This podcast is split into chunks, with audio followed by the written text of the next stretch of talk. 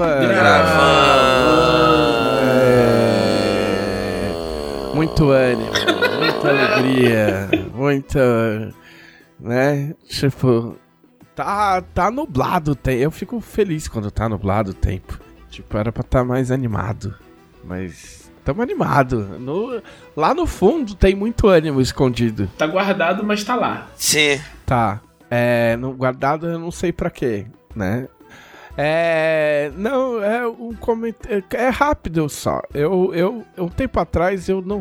Tipo, não sei porquê. Eu sei porquê, porque eu compro coisas, mas. Então, eu comprei um Galaxy Watch da Samsung, um Galaxy Watch 4. Eu já contei a história aqui, provavelmente, então eu não vou contar. Eu acho que eu contei, mas eu não vou contar de novo. Mas é só porque, tipo. Enfim, aconteceu uma treta com meu irmão. Meu irmão é mais velho que eu, tipo, 16 anos mais velho que eu. Ele, ele caiu e ficou, tipo, um final de semana caído. Porque o celular dele tava longe, ele não tinha como falar com ninguém e ele não conseguia levantar.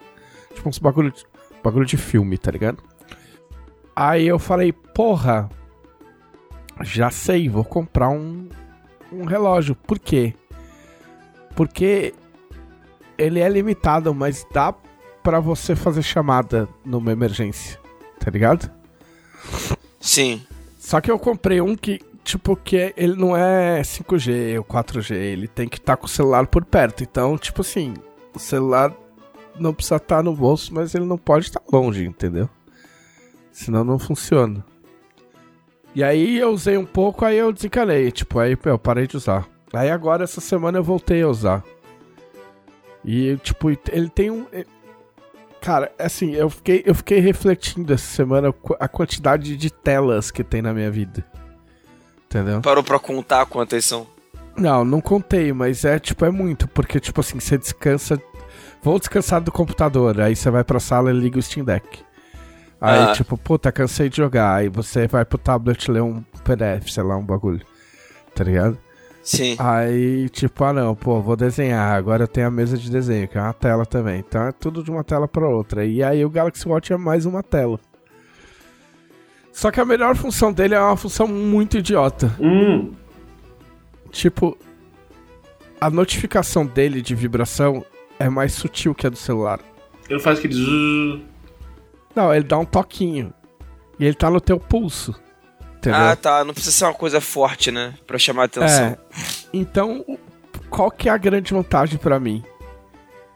Um, eu não preciso ficar tirando ele do bolso, o celular do bolso toda hora pra ver quem é que tá mandando mensagem. Porque eu consigo ver quem é que tá mandando mensagem no, no relógio. Tá ligado? Meu relógio custa menos do que o meu celular.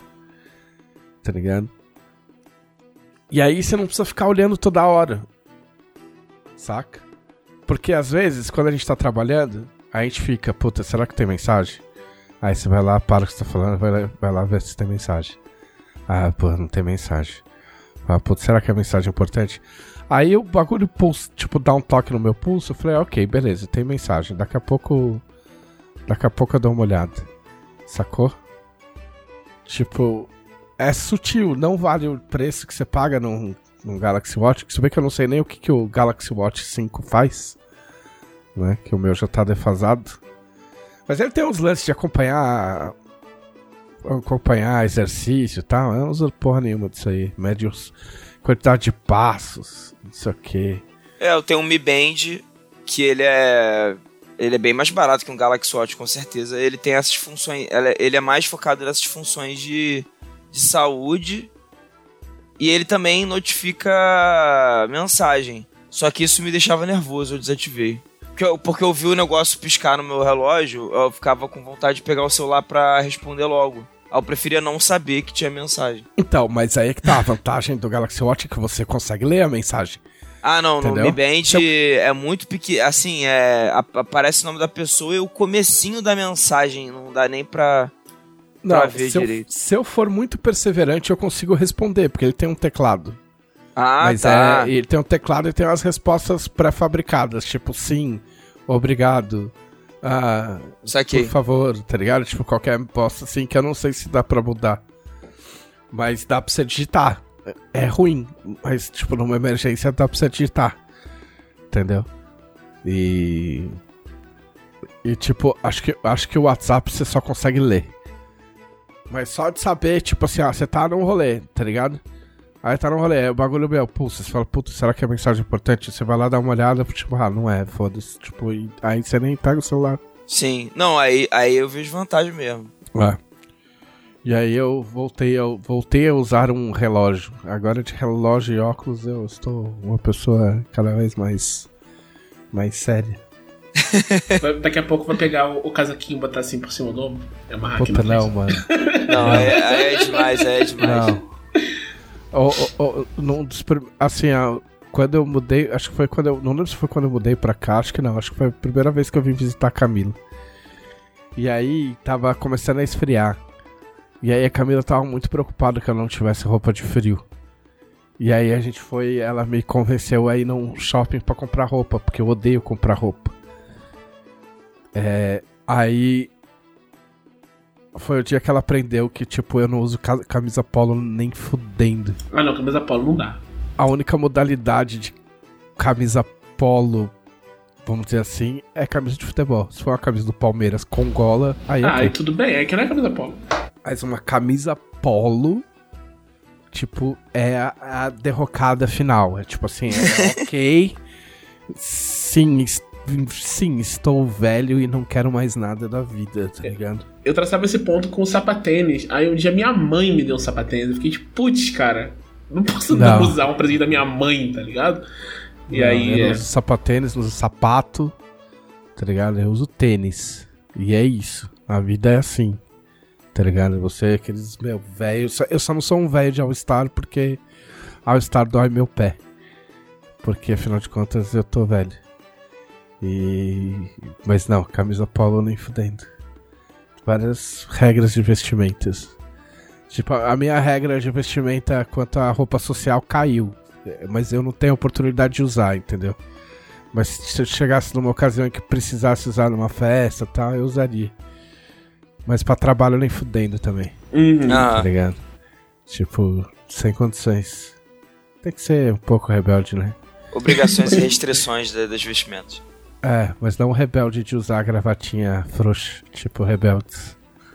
Tá Co- como é que é? Gravatinha Eu sou frouxa, eu não tô ligado. É, rebeldes, mano. Rebeldes, tá Eles ligado? usavam gravata frouxa? Usava na escola. Esse era o símbolo da tipo- revoldia? É sério mesmo? É, tipo, tipo, japo, meu, os bagulho de, de mangá e anime também. De não é delinquente assim? japonês, assim? É, os caras, tipo, caralho, eu vou usar gravata, mas eu não vou. Não vou amarrar. Vou, não vou botar a camisa pra dentro da calça. É, vocês querem que eu use a gravata, então eu vou usar, mas do meu jeito. Tá ligado? Não fala em rebelde que tem treta, hein? Os caras saem na mão, mano. Cara, outro dia eu cheguei em casa, tipo, entrei na rua de casa e tinha uma fila, tipo, cobrindo, tipo, uma calçada inteira da Augusta até a esquina. E, tipo, que, que- o que que tá acontecendo? Eu nunca vi essa. aqui tão cheia assim. E tava todo mundo com os uniformes escolares, tipo, que coisa bizarra e tal. E era tipo uma festa temática de rebelde, tava todo mundo de cosplay de Caralho. rebelde.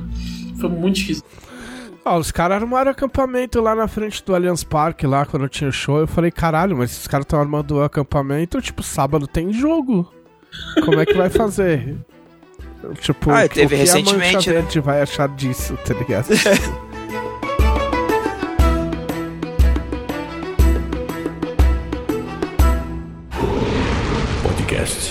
Dragão Brasil. Olá, este é o podcast da Dragão Brasil, a maior revista de RPG e cultura nerd do país. E... Nossa, esse E aí foi de meu. Você vai preso. é. Ele tinha carioca, tá ligado? é. É a festa do capeta. Até Ah. arranha a garganta. Você não pode fazer, ou você não tem físico. Entendeu? Seu, seu corpo não é. Não é. Puta, eu pensei num jeito de inglês de falar isso, mas. seu, seu corpo não tem estrutura pra, pra fazer esse tipo de voz, Glauco. Não, O Glauco é um hobbit. Pra quem não conhece, o Glauco, o Glauco é um hobbit. pô, pior que eu. É porque no caso eu tava forçando a garganta mesmo de meme, né? Mas. Esse fim de semana eu fui num- numa festa, tinha um karaokezinho. E eu fiquei fazendo uns gutural no karaokê.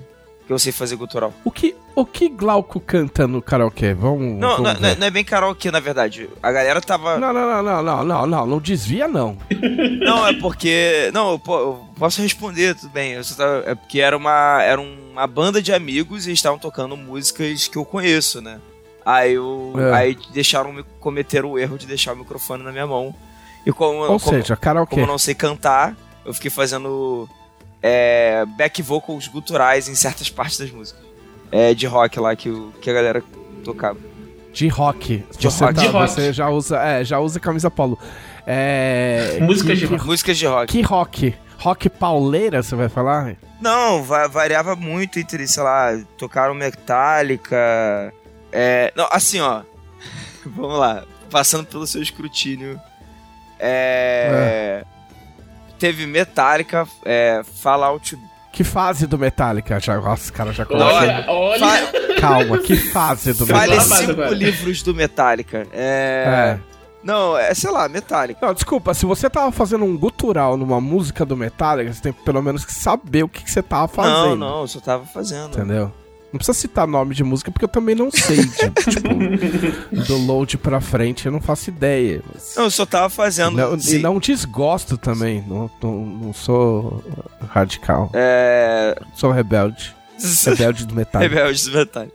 Não, é assim, do karaokê que você tava falando, é. Eu. É foda porque eu, eu não canto muito música nacional, né? E, a, e eu não canto bem também, né? Mas eu, eu sou aquela pessoa que gosta de colocar, já que é karaokê, né? Gosto de colocar, tipo assim, ó, um Cazuza. Ah, meu Deus. Oh, então, estamos aqui com o Thiago Rosa. Ê! Saudações tricolores pra Eu quem nem sei se eu falei Glauco Lessa. Não sei se eu falei Glauco Lessa. Não. Glauco Lessa. Qual é? Thiago Rosa. Ê, bagunça. Fala, faça sua, saudação de novo, Thiago, porque merece. Saudações tricolores pra quem ganhou de 5 a 1 do River O Plate. time ontem. mais perigoso da América, de acordo com o técnico do River Plate antes do jogo. é sério, sério. É sério, teve é entrevista, ele falou isso aí. Eu acho incrível de ótimo isso. Porque aí ninguém presta atenção no Palmeiras. o, meu, o meu sogro é palmeirense. Ele falou: Estou adorando que estão É dizendo ótimo. que o, o Fluminense está jogando o melhor futebol do Brasil.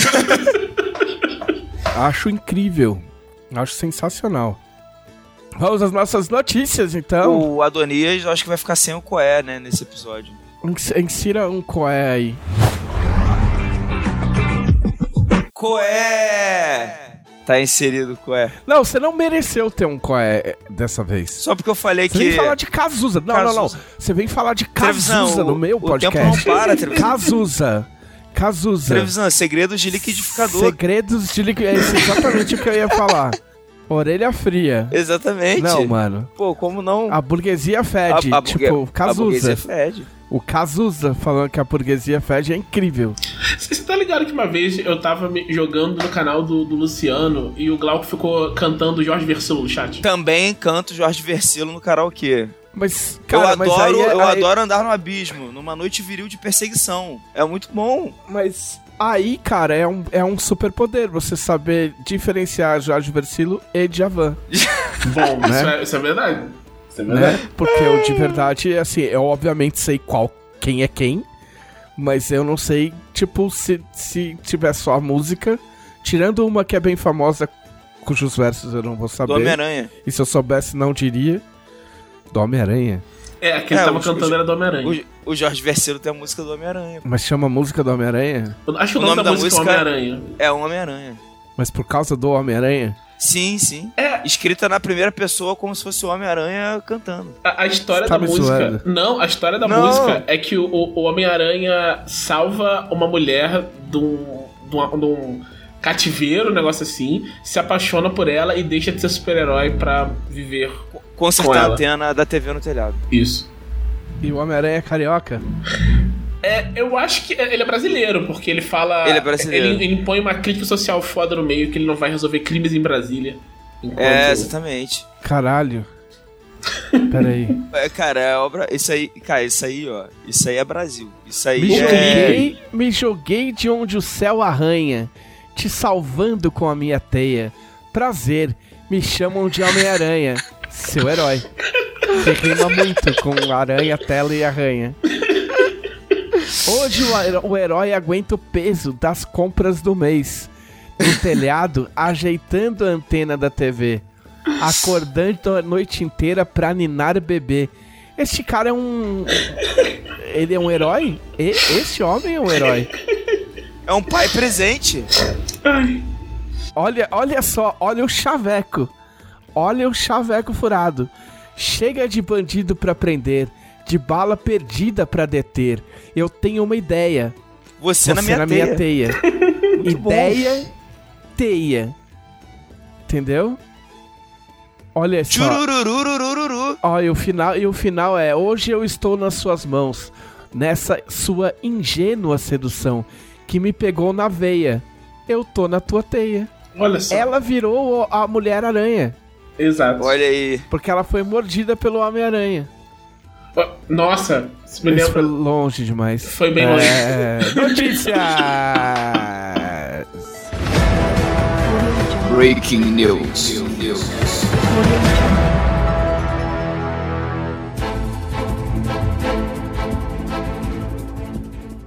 Muito bem, a principal notícia é, e não podia deixar de ser, a campanha da coleção Arton, certo? São os dois principais livros de, de Tormenta pós-Tormenta 20. É, é uma campanha que a gente está fazendo nos mesmos moldes, mas é mais curta. É, a essa altura, a campanha pode ou não já estar no ar. Então a gente vai ter. É, é, é o conjunto, a gente tem o, o Atlas de Arton e o Ameaças de Arton. O Atlas de Arton fala mais da parte geográfica, histórica e tipo de lore dos, dos reinos, detalha todos os reinos de Arton, do reinado e além. É, Com ganchos de aventura, NPCs. é, ganchos de aventura, nomes de NPCs fodas. ah, tipo. Organizações. É, tem coisas que são extras, né? Então vocês vão acompanhar na página ali, porque, como sempre, vocês vão ajudar a gente a fazer o livro. Então, é, vão, vão- vão ter coisas que vocês, batendo metas, vocês podem deixar o livro ainda mais incrível. Ele é um sucessor não espiritual do Reinado D20, que é um livro que já tem. que foi lançado há mais de 20 anos e a gente nunca fez um um- uma nova edição à altura. Então essa é um, um- um- não é uma nova edição, mas a gente refez o a gente pegou, a gente é um sucessor espiritual, a gente pegou o mesmo espírito do livro antigo e, e escreveu para os tempos modernos, colocando tudo que aconteceu nesses nesses anos aí de desenvolvimento do cenário. É, o Thiago participou, o Glauco participou, eu participei. É, e tá muito bacana. O Ameaças de Arton, como diz o título, é um livro de não só de monstros, mas de monstros. Né, com criaturas para você colocar no seu jogo e, e- e muito mais. Também segue o mesmo processo. Se vocês forem ver nas metas, vocês podem deixar os o livro ainda mais. O, livro ainda maior. E esses livros eles já estão grandes. A previsão é de, de, de início saírem com 300 páginas. E aí eles podem ter mais de 300 páginas de acordo com, é, com o que acontecer na campanha. Então, como sempre, também a gente vai ter alguma coisa no primeiro final de semana. Então, é essencial que você, você que é muito fã e tiver condições, apoie no primeiro, no primeiro final de semana, né? Como foi no Tormenta 20. Mas eu espero que essa altura a gente já esteja no ar e vocês já possam, já possam conferir e dar seu, dar seu apoio, porque vai ser foda. Vai ser da hora. Ah, e eu vou repetir a notícia da semana passada, porque não tem como. A gente lançou uma nova versão do Tormenta 20 ah, jogo do ano. É uma versão econômica ah, do Tormenta 20 jogo do ano. Que custa quanto, Thiago Rosa? Custa R$ 89,90. Olha, foi na lata. Eu, foi- eu não, foi- eu, não, eu não abri o site, eu não lembro de cabeça. R$ 89,90. Menos de 100 reais num livro que é exatamente a mesma coisa que o livro colorido e grande. Tipo, é o mesmo conteúdo, nada foi tirado, nem ilustração, nem texto, nem nada. É só um jeito mais barato de você poder jogar Tormenta, de seus amigos jogarem Tormenta. Tipo, é um livro muito legal. Tipo assim, falar desse livro não faz jus ao que é pegar esse livro na mão, de verdade, assim. Porque ele tem um, um, um feeling muito diferente, assim, tá ligado? É um livro aconchegante. Tipo, eu nem tô zoando, tá ligado? Tipo, é um, muito, é um livro muito legal de pegar na mão e ler, assim, saca? Ele é muito prático. Então eu, eu, eu prevejo gente, pessoas que. Pessoas que por algum motivo não puderam adquirir o, a versão colorida, uh, pegando Tormentinha. Eu prevejo pessoas comprando Tormentinha para deixar na mesa para os jogadores folhearem durante a partida, que é um bagulho muito útil. E eu prevejo gente comprando pra coleção mesmo, porque vale muito a pena, tá ligado? Tipo, é, é, é, um, é um produto muito legal que, que merece incentivo, sendo bem honesto, assim. Porque a gente realmente, tipo, não que seja uma grande. Né, é, é o famoso. É um, eu não vou dizer não faz mais do que obrigação, porque a gente sabe que não é fácil conseguir chegar num preço desse, um livro de RPG chegar nesse preço, com, esse, com essa quantidade de páginas. É só vocês analisarem aí quanto, quantos livros anteriores conseguiram fazer isso, né? Mas é uma coisa que a gente precisava pensar e precisava precisava dar uma resposta até pela tradição que a gente tem uh, desde a Dragão Brasil impressa e com a Dragão, Dragão Brasil digital de fornecer material de qualidade a um custo acessível para jogadores de RPG. Então essa aí é a nossa resposta com Tormenta. Espero que muita gente muita gente jogue e conheça Tormenta, Tormenta RPG através do, nosso tor Tormentinha. E é um livro muito bom para passar na mesa de jogo também. É. Você pode passar um lado pro outro, consulta. É. Útil para todo mundo. Exato. Bom. E aí você pensa, tipo, meu, você tem a mesa. Você tem uma, um grupo, tá ligado? Tipo, cara, vocês querem fazer uma vaquinha, dividir para comprar, para jogar, para botar na mesa. Tipo, pensa aí uma mesa de sete pessoas. Quanto dá? Tipo, dá uma merreca, saca? Tipo, comparado com, com a versão com a versão colorida, tipo, até isso é mais acessível, saca? Porque é, ok, é super ok você, você comprar livros é, rachados com seu grupo, saca? Enfim. Ah, e ainda continua o PDF, né? Então, assim, a gente tem a, a versão mais básica, né? Em, em, em, termos de preço, ainda é o PDF, né? E aí depois a gente tem o Tormentinha e depois o Tormenta, o Tormenta colorido capa dura. Então é isso. Vamos então agora o que vocês fizeram na semana passada. Eu não vou parar de falar nunca! Porque esse podcast é meu. ah. O que você fez? É isso. Fiz várias coisas. Não, eu não vou. Eu, assim, eu não ia falar, mas eu vou falar. Eu, eu tenho um poder. Eu tenho o super poder da síntese, então eu vou falar vários bagulhos. Tipo, primeiro que eu falei da minha mesa de desenho semana passada. E, Sim. e cara, funcionou. Tipo, é, é muito legal. Não é um bagulho que eu recomendo para todo mundo comprar, tipo, porque existe papel, saca?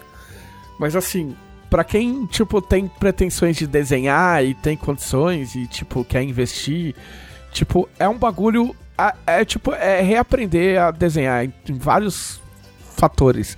Porque é muito engraçado, porque você começa tratando como se fosse um papel, tá ligado? Tipo, você pega o, o a, a, caneta lá, escolhe um, um, um, brush, um lápis, um. Enfim. E aí você desenha como se você estivesse desenhando no papel mesmo. E a aí, tipo sensação, tipo... a sensação tátil é parecida? Sempre tive essa Cara, não, é diferente, é porque é um vidro, né? Então, tipo, a, a ponta é diferente e tal. Mas eu achei que ia ser mais difícil de acostumar. Saca? tipo, desliza mais, não tem resistência, embora, você, embora existem, existam películas que simulam papel que você possa comprar, né? Tipo, não vai ser meu caso. Tipo, essa mesa que eu comprei, ela, ela vem com uma película já aplicada que é, que é anti-reflexo, então, tipo, eu não vou botar um outro bagulho em cima. Uh, mas aí, aí a primeira coisa que você aprende é o Ctrl Z. Então, tipo, meu, riscou errado, Ctrl Z, riscou errado, Ctrl Z, riscou errado, sacou? A-. Então, tipo, você vai fazer uma bola, você errou a bola, Ctrl Z, você errou Ctrl Z. E aí, a, se- a segunda escala é você aprender a usar os layers. Entendeu? Então, tipo assim, você fez um rascunho, tipo, meu, você fez lá, você fez com lápis azul, né? Tipo, que nem se faz, se faz no papel. Tipo, você faz com lápis azul mais fraquinho, tipo, ah, meu, meu desenho é esse aqui. Aí, beleza. Aí você vai fazer uma arte final ou tentar passar com o lápis mais forte pra. pra. pra. pra marcar mesmo o traço que você quer. Aí tu faz uma camada por cima. Aí você não vai fazer no mesmo layer, porque, né? Porque aí você não estraga. Tipo, você faz num layer acima. Então, aí se você errar ou ficar uma bosta, você apaga o layer e faz de novo. Entendeu? Sim. Esse é o segundo nível ninja. Tipo, isso eu tô falando da faixa branca, porque é só o que eu sei. tá? aí o próximo estágio é recortar os bagulho. Então, tipo assim, ontem eu fiz um. um eu fiz um desenho. E aí, tipo, fiz o esboço só. Aí fiz o esboço de um cara, tal, não sei o que lá. Que eu tinha visto. Eu tenho pegado fotos, né, de, de, de retrato na internet. E aí falo, ah, eu vou tentar fazer mais ou menos esse cara. Mas aí, tipo, eu não quero reproduzir. Então aí eu, no meio do caminho, eu desencano e faço, ah, vou transformar esse cara num pirata, sei lá, vou fazer um, um outro bagulho. Tipo, porque meu traço sai diferente, porque eu não sei copiar exato. Sim. Aí eu fiz assim, eu falei, puta, mano, mas tá esquisito, tá ligado? Tipo, o que que tá esquisito? Eu falei, ah, meu, esse- acho que o olho tá muito grande. Aí você vai lá, tipo, passa o olho pra outro, pro um outro layer, tá ligado? Duplica o layer, deleta o resto, aí você deixa o olho, o rosto num layer, o olho em outro layer. Aí você seleciona e diminui o olho. E distancia um olho do outro, tá ligado? Não precisa desenhar tudo de novo. Não. Entendeu? Então, tipo, essas coisas você pode achatar o desenho. Você fala, puta, mano, eu queria fazer mais. Mais caricatura, tá ligado? Tipo, você fala, puta, e se eu achatar o bagulho aí? Você achata o bagulho. Então tem todos esses processos aí que você não tem no papel e é muito louco descobrir. e Eu tô na- nessa fase de descoberta. Meu desenho ainda. Ainda não passou do, do meu ponto tradicional de só fazer umas caras malucas, porque é só o que eu sei fazer. Mas eu tô me divertindo, tipo, colorindo os bagulho e tal.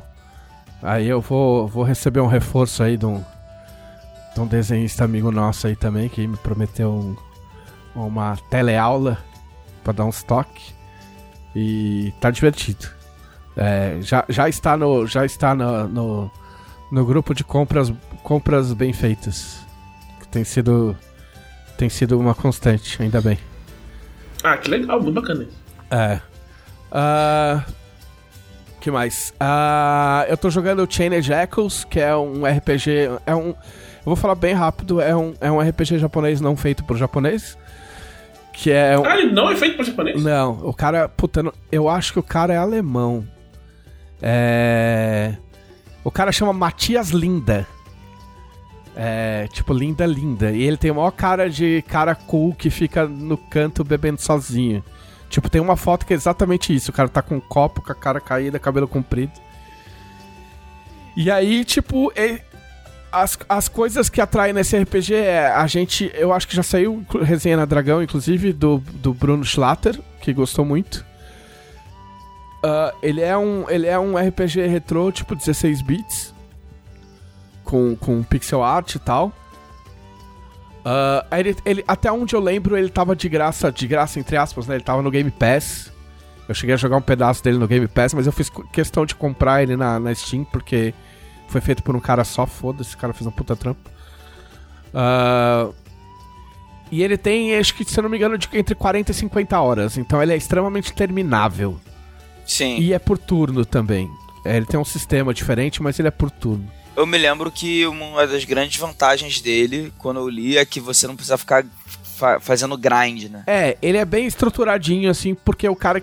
Tipo, pra você jogar, óbvio, mas o cara fala, ele fala, meu, eu não tem mais de um final porque eu tinha uma história na cabeça e eu queria ter certeza que as pessoas iam, iam conhecer a história que eu queria contar. E. E ele tem o um, dos começos de jogo mais legais que, de RPG que eu, que eu já joguei, assim, tipo, não, né, tipo. É, é, é um, é um estilo de começo de RPG que eu gosto demais e que se eu fizesse um RPG eu faria a mesma coisa. Mas, tipo, eu não vou contar porque, tipo, jogar essa parte é muito legal. Tipo. É, o comecinho, comecinho mesmo, principalmente, é muito legal. Tipo assim, os primeiros. Tipo, sei lá. Primeiro minuto do jogo, saca? Tipo, já começa dando um callback muito legal, assim. Então, meu, é, não, ele não é um RPG caro na, na Steam. Eu acho que ele é 80 reais, acho que na Steam. É. Tipo, num mundo em que eu tenho limitado meu, meu gasto com jogo para jogos no máximo nesse preço, a não ser que seja tipo um jogo muito foda de Play 5 que eu quero jogar. E aí eu abro o bolso, mas eu tenho, eu tenho tentado pegar jogos mais baratos, principalmente por causa do Steam Deck. Né? É um ótimo jogo pro Steam Deck, inclusive. As fontes são grandes, tipo, é tudo, tudo certinho. Então eu tô jogando isso. Uh, a outra coisa que eu ia falar, e eu vou falar bem rápido também, é que eu tô assistindo um anime que chama Oshinoko.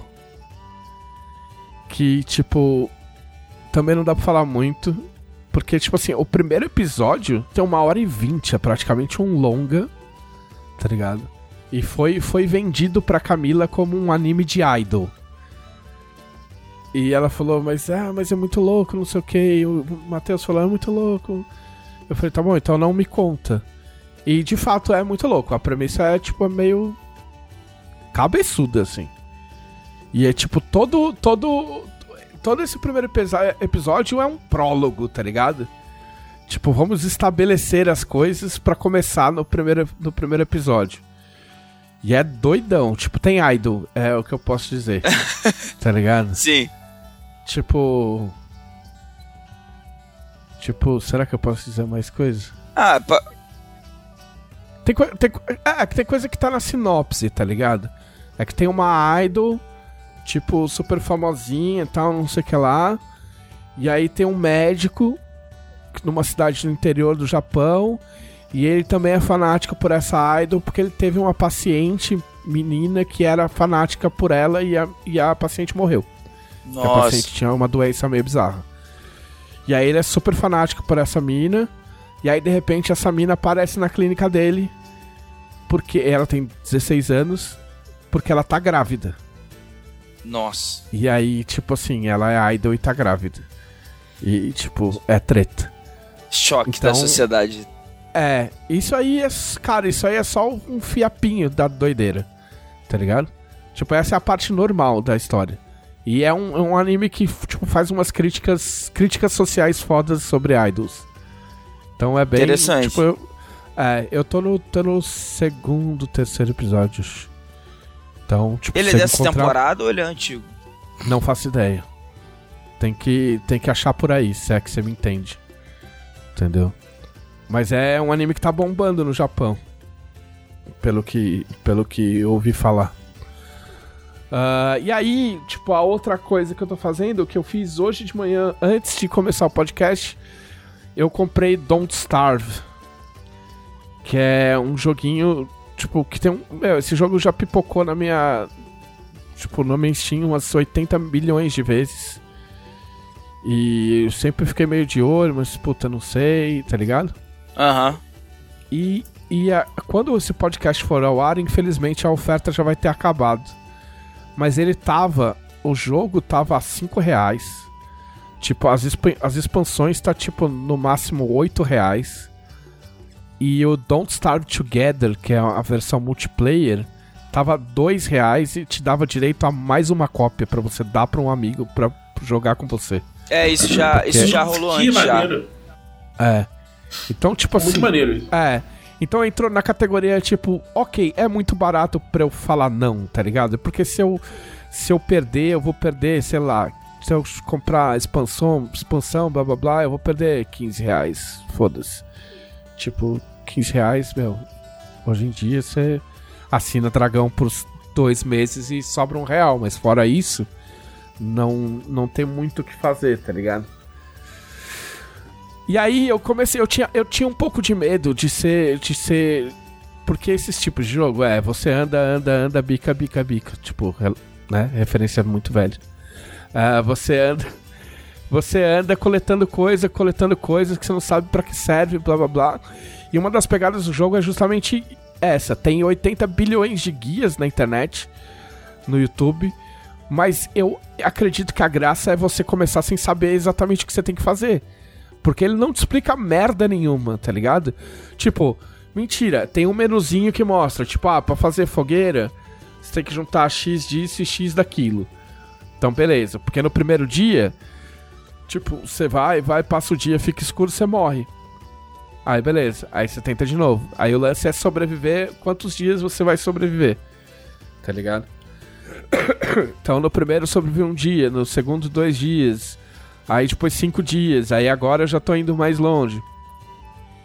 E eu, eu, eu tenho um pouco de medo de ser um jogo de perder tempo, tá ligado? Tipo, você não tá jogando, você só tá coletando coisa. E a maior parte do tempo você passa andando e clicando em coisas. É, mas é isso mesmo. Só que é, parece legal, na real. Porque você fica muito no esquema tipo, caralho, mas no que isso vai dar, tá ligado? O que, que isso. Que, que eu vou encontrar? Os mapas são, são procedurais, né? Se, se é que essa palavra existe em português. São randômicos, aleatórios.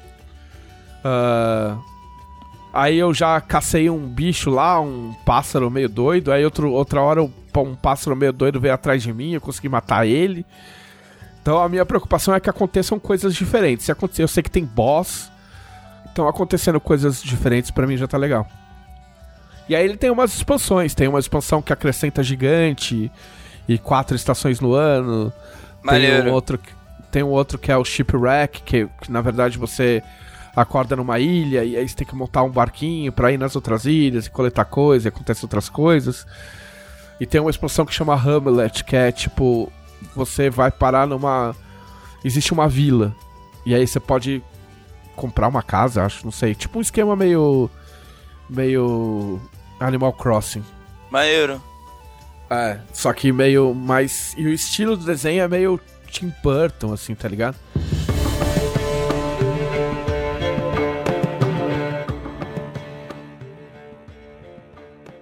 Tem um, um negócio, você tava falando, eu tava, eu tava pensando quando você falou da, coisa de, ah, não, tipo, é, é, um, é um, jogo de perder tempo, de ir fazendo as coisas e tal, não sei o que, mas não tem, tipo, um objetivo claro. E me lembrou muito dessa, dessa divisão de, de aventura de RPG, sabe? Tipo, que até, até o, o comecinho dos, dos anos 80 ali, quando os Hickman começaram a fazer aventura desse jeito que a gente faz hoje, uhum. a aventura de RPG era, tipo, tem esse lugar, e desse lugar tem coisas. Sim e você faz coisas. Então, tipo, frequentemente uma aventura de RPG, ela não tinha um final, assim, não tinha uma conclusão, sabe? Tipo, você foi para lá, o que aconteceu? Fala, o que aconteceu? Que você matou os monstros e pegou o tesouro. Sim. Não tem nada além disso, né? E, e era isso, era tipo, é que, era só pela experiência de você fazer. Era uma coisa, tipo, in and out, tá ligado? Tipo assim, ó, vai lá, entra lá, se sobreviver, você volta com tesouros e e aí você compra coisas e, tipo, e aí vai pro próximo lugar. Tipo o Diablo, tá ligado? Tipo, o Diablo é a experiência mais old school de RPG possível, acredito eu. É, é, bem, é bem isso. E, tipo, tem, a, é, tem, tem várias coisas que a gente foi mudando nesse, nesse meio tempo, né? Tipo, é, a, a, ideia das aventuras, da campanha ser toda uma coisa, tipo, ter um tema e tal. Uhum. Nessa época, tipo, você jogava qualquer aventura com o seu grupo, porque não tinha isso. Tipo, acontecia Sim. uma aventura e depois sei lá quanto tempo passou entre uma aventura e outra, onde vocês ficaram, o que vocês fizeram. Tipo, não interessa, tá ligado? É, ninguém se importa, sabe? Uhum. Tipo, o que importa é que agora tem outro lugar com um tesouro lá dentro e, e você vai lá pegar o tesouro né? Então, Porque tipo, é isso que é, você uma, faz. É, é uma visão muito diferente, né? Eu acho bacana, tipo, enxergar essa diferença hoje em dia. O Torchbearer é assim, né? Tipo, só que ele vai além, né? Tipo, o Torchbearer ele tem um lance da chama, né? É, tipo, tipo Darkest Dungeon, acho que eu já até falei disso aqui. Tipo, é a versão da. É um, eu acho que um foi inspirado no outro, porque Tipo, existem as existem os nobres lá longe, mas a moral do jogo é que você faz parte da plebe que é contratada para entrar nas ruínas e pegar os tesouros. E aí você tem que ir, só que é tipo, meu, masmorra hardcore, no sentido de que tem essas tochas, é, você tem que contar as tochas, tipo, se as tochas vão apagando, você a dificuldade do teste vai aumentando e você tem slot para carregar, então tipo assim, cê, na tua roupa você tem uma quantidade X de bolsos, tal coisa ocupa X espaço no teu bolso. Você pode levar uma mochila, mas tipo, você fica. Tipo, você não pode usar uma armadura que cubra atrás. Saca? É bem pesado assim. Mas o que, o que eu fiquei pensando é se dá para transferir a, a, a experiência de sobrevivência, porque no, no Don't Starve você tem que comer. Aí, tipo assim, como eles não explicam nada, eu não sei exatamente como isso afeta o Grêmio, não. Como isso afeta o jogo. é, tipo, você tem um ícone de coração que é a tua vida. Aí você tem um ícone de estômago que é, tipo, a tua fome. Tá ligado? Aí tem um, um cérebro que eu não sei o que, que é, mas eu sei que o personagem que você joga, esse personagem, o, o personagem básico, ele é um inventor. Tá ligado? E aí, de algum jeito, essas coisas vão diminuindo e você tem que repor. Então, o cérebro tipo... acho que é sanidade, eu lembro de. de ah, pode ser. E aí, tipo, existe um jeito de aplicar isso numa partida de RPG sem ficar chato pra caralho, tá ligado? Eu tenho. Eu acho que, tipo assim, tem. Eu acho que até nessa pegada mais antiga que o Thiago falou, tem o conceito de Hexcrawl, né? Que é. Em, em vez de a, além de você ter que ir, entrar na masmorra e pegar o tesouro, você se desloca pela, pelos ermos, né? Pelos lugares que você pode encontrar monstro, encontro aleatório, mas você tem que montar acampamento, você tem que ter os suprimentos certinhos. Então, por exemplo, eu falei uns episódios atrás de um RPG que ele não é exatamente é, um RPG antigão lá da velha guarda do RPG, mas ele é inspirado, né? Que é o Forbidden Lands. E o Forbidden Lands, por exemplo, ele tem a mecânica de você contar seus suprimentos de comida e de bebida. Então você pode passar fome e sede. E isso é relevante, tipo, na, nas viagens que você faz. Se você não. Se você não comer uma vez ao dia e beber água uma vez ao dia, você sofre condições ruins. Então, então tipo, tem como levar para esse lado, sabe? Tipo, principalmente RPGs que, que tem jornadas de, de exploração, assim se, se tiver uma forma de você contar os dias, teoricamente você pode colocar essa, esse gerenciamento de recursos, que é tipo, quantas rações eu tenho? A viagem é de X dias. Sei lá, aí se você se perde durante a jornada, aí tem que procurar comida, tem que caçar, né? Esse tipo de coisa. Sim, inclu inclusive você vai poder seguir o calendário de Alton. Olha aí. O Atlas, hein? Hein? Hein? Saber o nome dos meses da semana. Não sei se eu podia falar isso, mas eu já falei. Agora Está já falado. Está falado. É... Então, mas eu digo assim, tipo assim, ó, mano, vocês chegaram sem nada. Tá ligado? O mago. Porque o que caga mais é o mago, né? tipo. É, a magia é complicado, né? É, é muito complicado entendeu? Você pode combinar com o seu grupo e falar, mano, não tem mago. Vai tomar no cu, foda-se. Ou aqui não se faz magia. Aí você fode total. Mas é tipo, não existe recurso, não tem nada, cara. Não tem civilização, não tem nada. Talvez tenha umas ruinazinhas tipo Zelda, tá ligado? Tipo. Opa. Mas, mano, você tem que sair do nada, tá ligado? Você tem que. Meu. Tipo, você tem que matar os bichos para comer. Aí pra matar os bichos você tem que montar, tipo, no Don't Starve tem isso, tem que montar armadilha. Aí é bem louco, porque, tipo assim, ah, tem lá, tipo, armadilha. Ah, beleza, eu tenho coisa para montar uma armadilha. Aí, aí, tem os bichinhos lá, tem tipo, ah, os coelhinhos passos passarinho e falar, beleza, vou largar uma armadilha aqui, uma hora esses bichos vão entrar. Aí não entrou. Eu falei, ah, beleza, então vou ver onde tem um, um, passarinho desse pulando toda hora e vou deixar lá. Aí não entrou. Aí eu vi que o coelho saía de dentro de uma toca. Eu falei, mano, eu vou botar essa merda em cima da toca do coelho. Aí funcionou. Tá. Então, essas tentativas e erros do jogo. E de observação, né? Do, do ambiente. De observação, co como que isso se transfere pro RPG, tá ligado? Tipo, porque é tudo, tipo, ah, vou rolar percepção para ver como é que se comporta a natureza. Tipo, porque... Rolar sobrevivência, né? É, tipo, você rola sobrevivência, você, tipo, você mata, tipo, 5 horas de Don't Starve, tá ligado? Você, ah, rolei sobrevivência, agora eu já sei que olhando a, o cocô do bicho aqui, ele vai para lá e vai para cá, tá ligado? Teria que... Oh, é aquelas coisas, né? Ou você faz um sistema próprio para isso, ou você, tipo adapta muito, tá ligado? Sim. Uhum. Tipo. Porque o lance do teste é, é, ele é complicado. É, ainda um que você teste... imponha. É, um teste por si só faz muita coisa, né? Ainda mais, tipo, a gente vai pensar, vamos pensar no T20. O T20 não é um jogo pensado em você fazer aventura e sobrevivência, né? O foco dele não é esse. Então, tipo, as regras que tem sobre tipo, alimentação e tal, não sei o que, você consegue fazer com sobrevivência, é bem tranquilo de você, sabe? Só tipo, ah, tem um cara de sobrevivência no grupo, você consegue passar pelos, pelos ermos para seguir na, na sua jornada. Porque a ideia é, é essa. Mas é que eu acho que você pode é que eu acho que assim, é, tipo, tem, tem, tem muito essa coisa de tipo, ah, você não pode fazer aventura tal. Eu não tô falando que você falou, mas. Tipo, já ouvi muito, tipo, ah, você não pode fazer aventura, tipo de aventura tal, usando tormenta, tá ligado? E tipo, mano, dá. Dá, é inclusive só, só coisa combinar, de. entendeu? Não, e coisa de exploração e sobrevivência, dá para fazer muito fácil no no T20 usando o perigo complexo. O perigo complexo é, é uma ferramenta dentro, dentro do jogo que ela te deixa fazer meio que um minigame ali no que você tá fazendo. Então, tipo, é, até na, na, no, no Coração de Rubi a gente tem umas explorações, né? Que é tipo, ah, você vai passar por uma. Tem, tem uma exploração. Eu não vou dizer qual é o lugar, né? Pra não, não estragar aqui no jogo aventura. Mas tem um lugar no Coração de Rubi que tem, é uma região muito grande para você explorar. E a gente não quer fazer um mapa e fazer você ir andando por ela até chegar no, no inimigo. Porque a gente não quer que você, tipo, chegue nele rápido demais, que pareça fácil e tal. Então o que acontece? É que acontecem determinados eventos. E você tem que ir gerenciando seus recursos. O principal recurso nesse caso é tempo.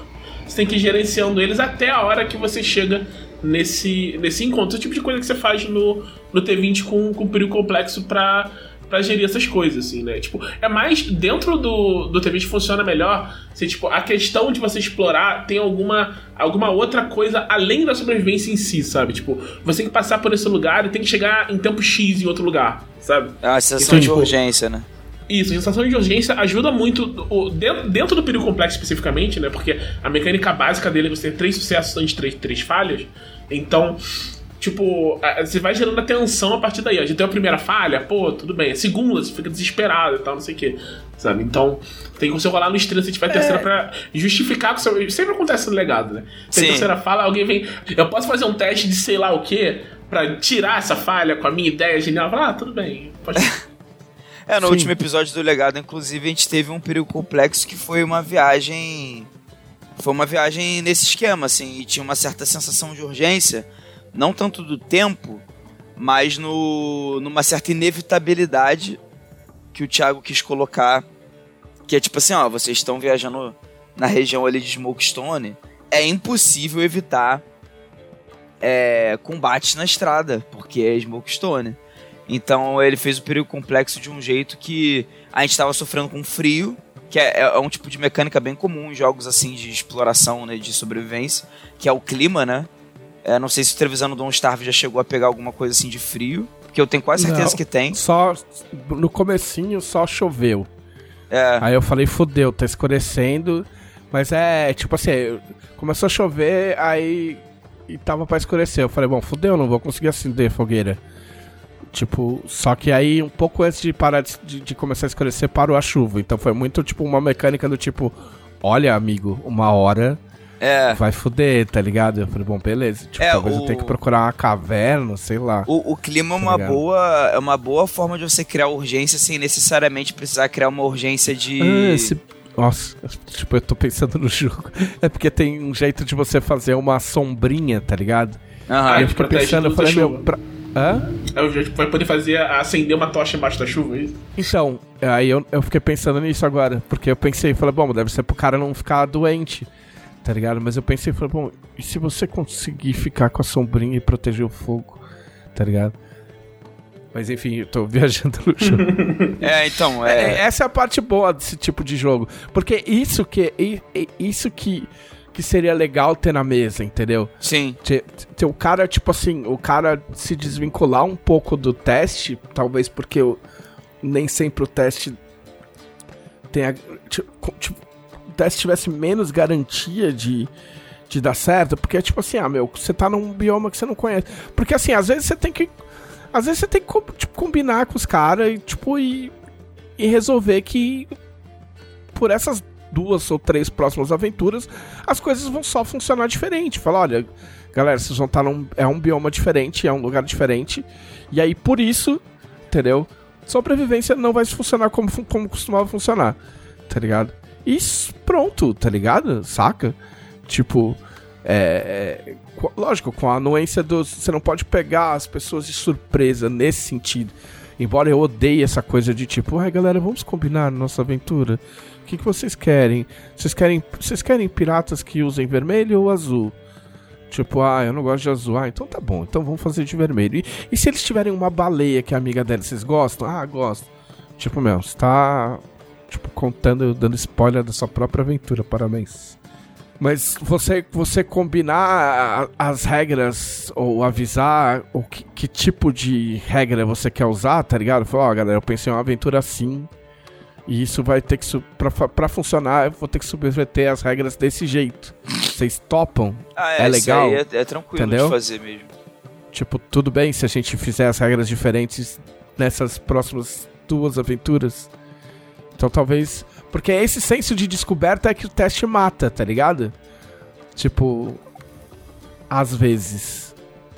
Saca? Tipo, ah, e se eu pegar isso e fizer aquilo, saca? Eu acho que uma forma legal de pensar isso no T20 é tentar trazer uns elementos old school, talvez, assim.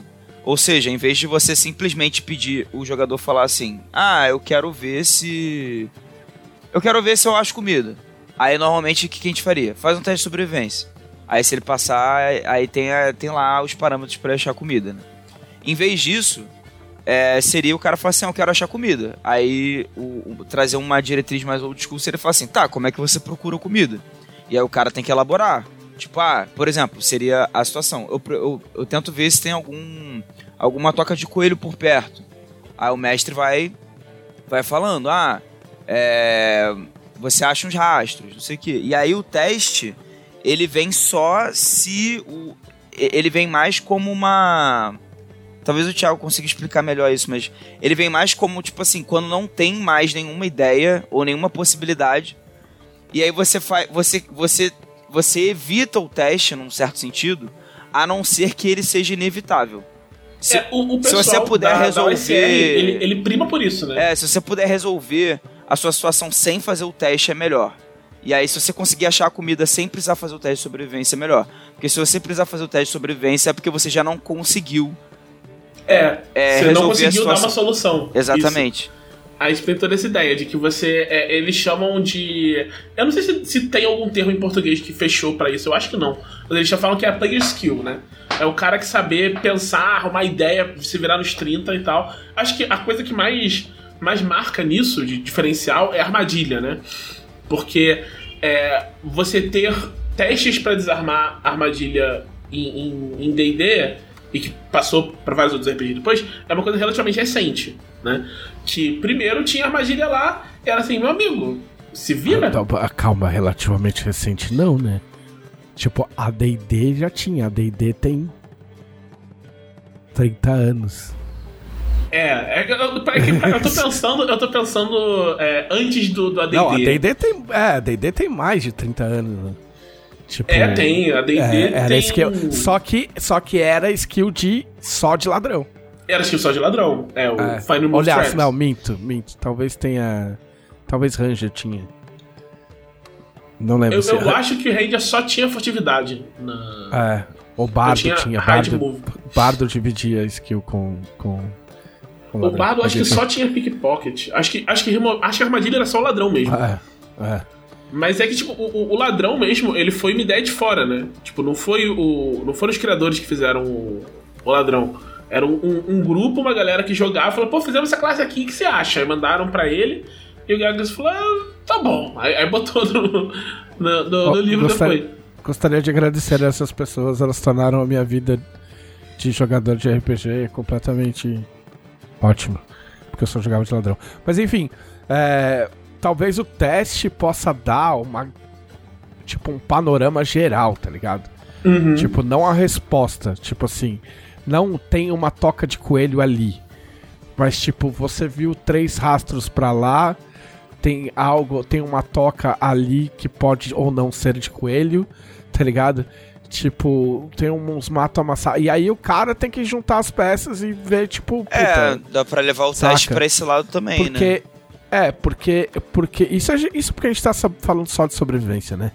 Uhum. Tipo. é, é, esse cara da sobrevivência ele vai, ele vai receber respostas que o cara que não tem sobrevivência não vai receber. Entendeu? E aí eles têm que, têm que se juntar pra, pra chegar numa conclusão. Eu acho que é algo, algo que dá para fazer. Eu, eu, eu, eu ficaria muito interessado em ver um, esse tipo de execução. Sim. É, eu, eu acho que um caminho legal seria dar uma valorizada na questão da, da player skill, né? Que seria a habilidade do jogador. Então. É que eu fico, eu fico um pouco com o pé atrás com essa coisa do old school. De tipo. Que é. Tipo, não é que eu sou contra. Que é tipo, ah, você é um jogo. Você está jogando um jogo. O seu personagem é um auxiliar. Ele, tipo, ele é um. Ele é. Ele, tipo, ele, você não é seu personagem, você é você, e você é que tá jogando. Você é que tá pensando os desafios. Entendeu? Então, se é você que tá pensando os desafios, não adianta eu fingir que tem um, um, um, um tipo um stat de inteligência, de sabedoria, blá blá blá, que vai, vai resolver por você. As ideias têm que sair da sua cabeça. Tá ligado? Tu queria, tipo, um meio. Tipo... Um, talvez um meio termo assim, né? A, a ficha, a, por exemplo, se eu tenho sobrevivência alta, ela tem que fazer a diferença também, né? Tipo isso? Sim, tem que ser diferente do cara que não tem. Sim, sim. Tá Exato. ligado? Porque você não pode depender. Só, a gente tá indo pra outra discussão que não é o caso. Mas eu acho que você não pode depender só do jogador, entendeu? Porque, uh -huh. tipo assim. Porque, assim, sendo muito honesto e, e, tipo, né, em tom de brincadeira, mas assim, o jogador pode ser um completo idiota e querer jogar com um cara que é inteligente e que sabe se virar nessas coisas, porque é um jogo de interpretação de papéis. Entendeu? E ele tem o direito de jogar com um cara inteligente se ele quiser. É, parte Quem da graça que... é essa, né? É. O que, o que, o que, o que preenche essa, essa, essa lacuna aí que, que às vezes eu vejo ser pouco usado é o famoso que se usava muito em AD&D, que era fulano é inteligente, fulano vai fazer uma merda, tá ligado? Fulano insiste que vai fazer uma merda e o mestre fala, rola inteligência. Que é o famoso tipo assim, pensa bem, tá ligado? E aí você rola e fala assim: olha, você sabe que isso não é uma boa ideia. É uma, uma coisa. Porque o seu personagem sabe que não é uma boa ideia. Aham. É uma, uma, coisa que eu faço muito é, é, Eu nem chego a pedir o teste, eu vejo o valor de, de da perícia do cara, do, do jogador. Ou valor, pode ser o valor de inteligência também, mas às vezes eu vejo o valor de uma perícia específica. E eu nem peço teste, eu falo assim, ó, oh, cara, com esse valor em arcanismo, é, você sabe que isso aí não tem nada a ver com o que você tá pensando como jogador. Ah, sim, sim. Isso aí mas, é... Mas isso, é... Mas isso, isso, isso puxa, puxa, talvez puxe demais a responsabilidade do mestre, entendeu? O, o próprio... O, às vezes o próprio jogador tem que aprender a fazer isso. Tipo, olha, eu vou, eu, eu vou rolar inteligência para saber se, se o que eu tô querendo fazer realmente é... é inteligente, tá ligado? Ah, tipo, tem, tem. Mas é que é mais um, um, um tipo de pista, sabe? Sabe? Tipo, um. Um, um, um, toque do mestre, saca? Sem ser. Porque, porque é, é, complicado, porque a partir do momento que você fala, faz o teste, você tá dizendo, amigo, você vai fazer uma merda, tá ligado? Você está sendo, você está sendo burro, tá ligado? É. Mas. Voltando no lance de sobrevivência, eu acho que nesse sentido daria pra Tipo, daria pra, pra arrumar mecanismos para que, pra que isso funcionasse, saca? A gente já tem uh, o lance de. de. de da recuperação de, de de, o descanso, né? É, o descanso. É, eu acho que eu acho que no caso do T20, Entendeu? esse espaço de design do descanso, ele seria bem legal para aproveitar nesse tipo de, de narrativa, assim porque tem até poderes que são voltados para isso. Por exemplo, o Laos, no legado, ele tem um poder que é da origem dele, que ele sempre é, é, é estoico, eu acho, o nome do poder, me esqueci. Ele sempre descansa um nível acima. Então, por exemplo, num, numa campanha de sobrevivência, numa aventura de sobrevivência, isso faria muita diferença, porque normalmente as condições de descanso seriam ruins ou até piores é. que isso. E aí você você valoriza essa parte do jogo também, que é de é. que é de gerenciamento de recurso no fim das contas, né? É, são seus alimentos, seus PVs, seus PMs. É, você tem que cuidar disso direitinho, que nem no Don't Starve, né? Pra você não ficar zerado nessas coisas e passar fome, ficar doente. É, você pode dificultar mais e, tipo assim, diminuir o. Tipo. o poder das pessoas, tá ligado? Tipo, aumentando a dificuldade do cenário, do, do, do, do, do lugar em que você tá, saca? Sim. Tipo, tipo É, eu- por exemplo, que- se você for dormir na chuva sem nenhum tipo de acampamento, já é uma forma de você dificultar o descanso. Você obriga o grupo a pensar uma forma de montar um acampamento, sabe? Ou de procurar Sim. um abrigo. Dá pra fazer coisas bem legais.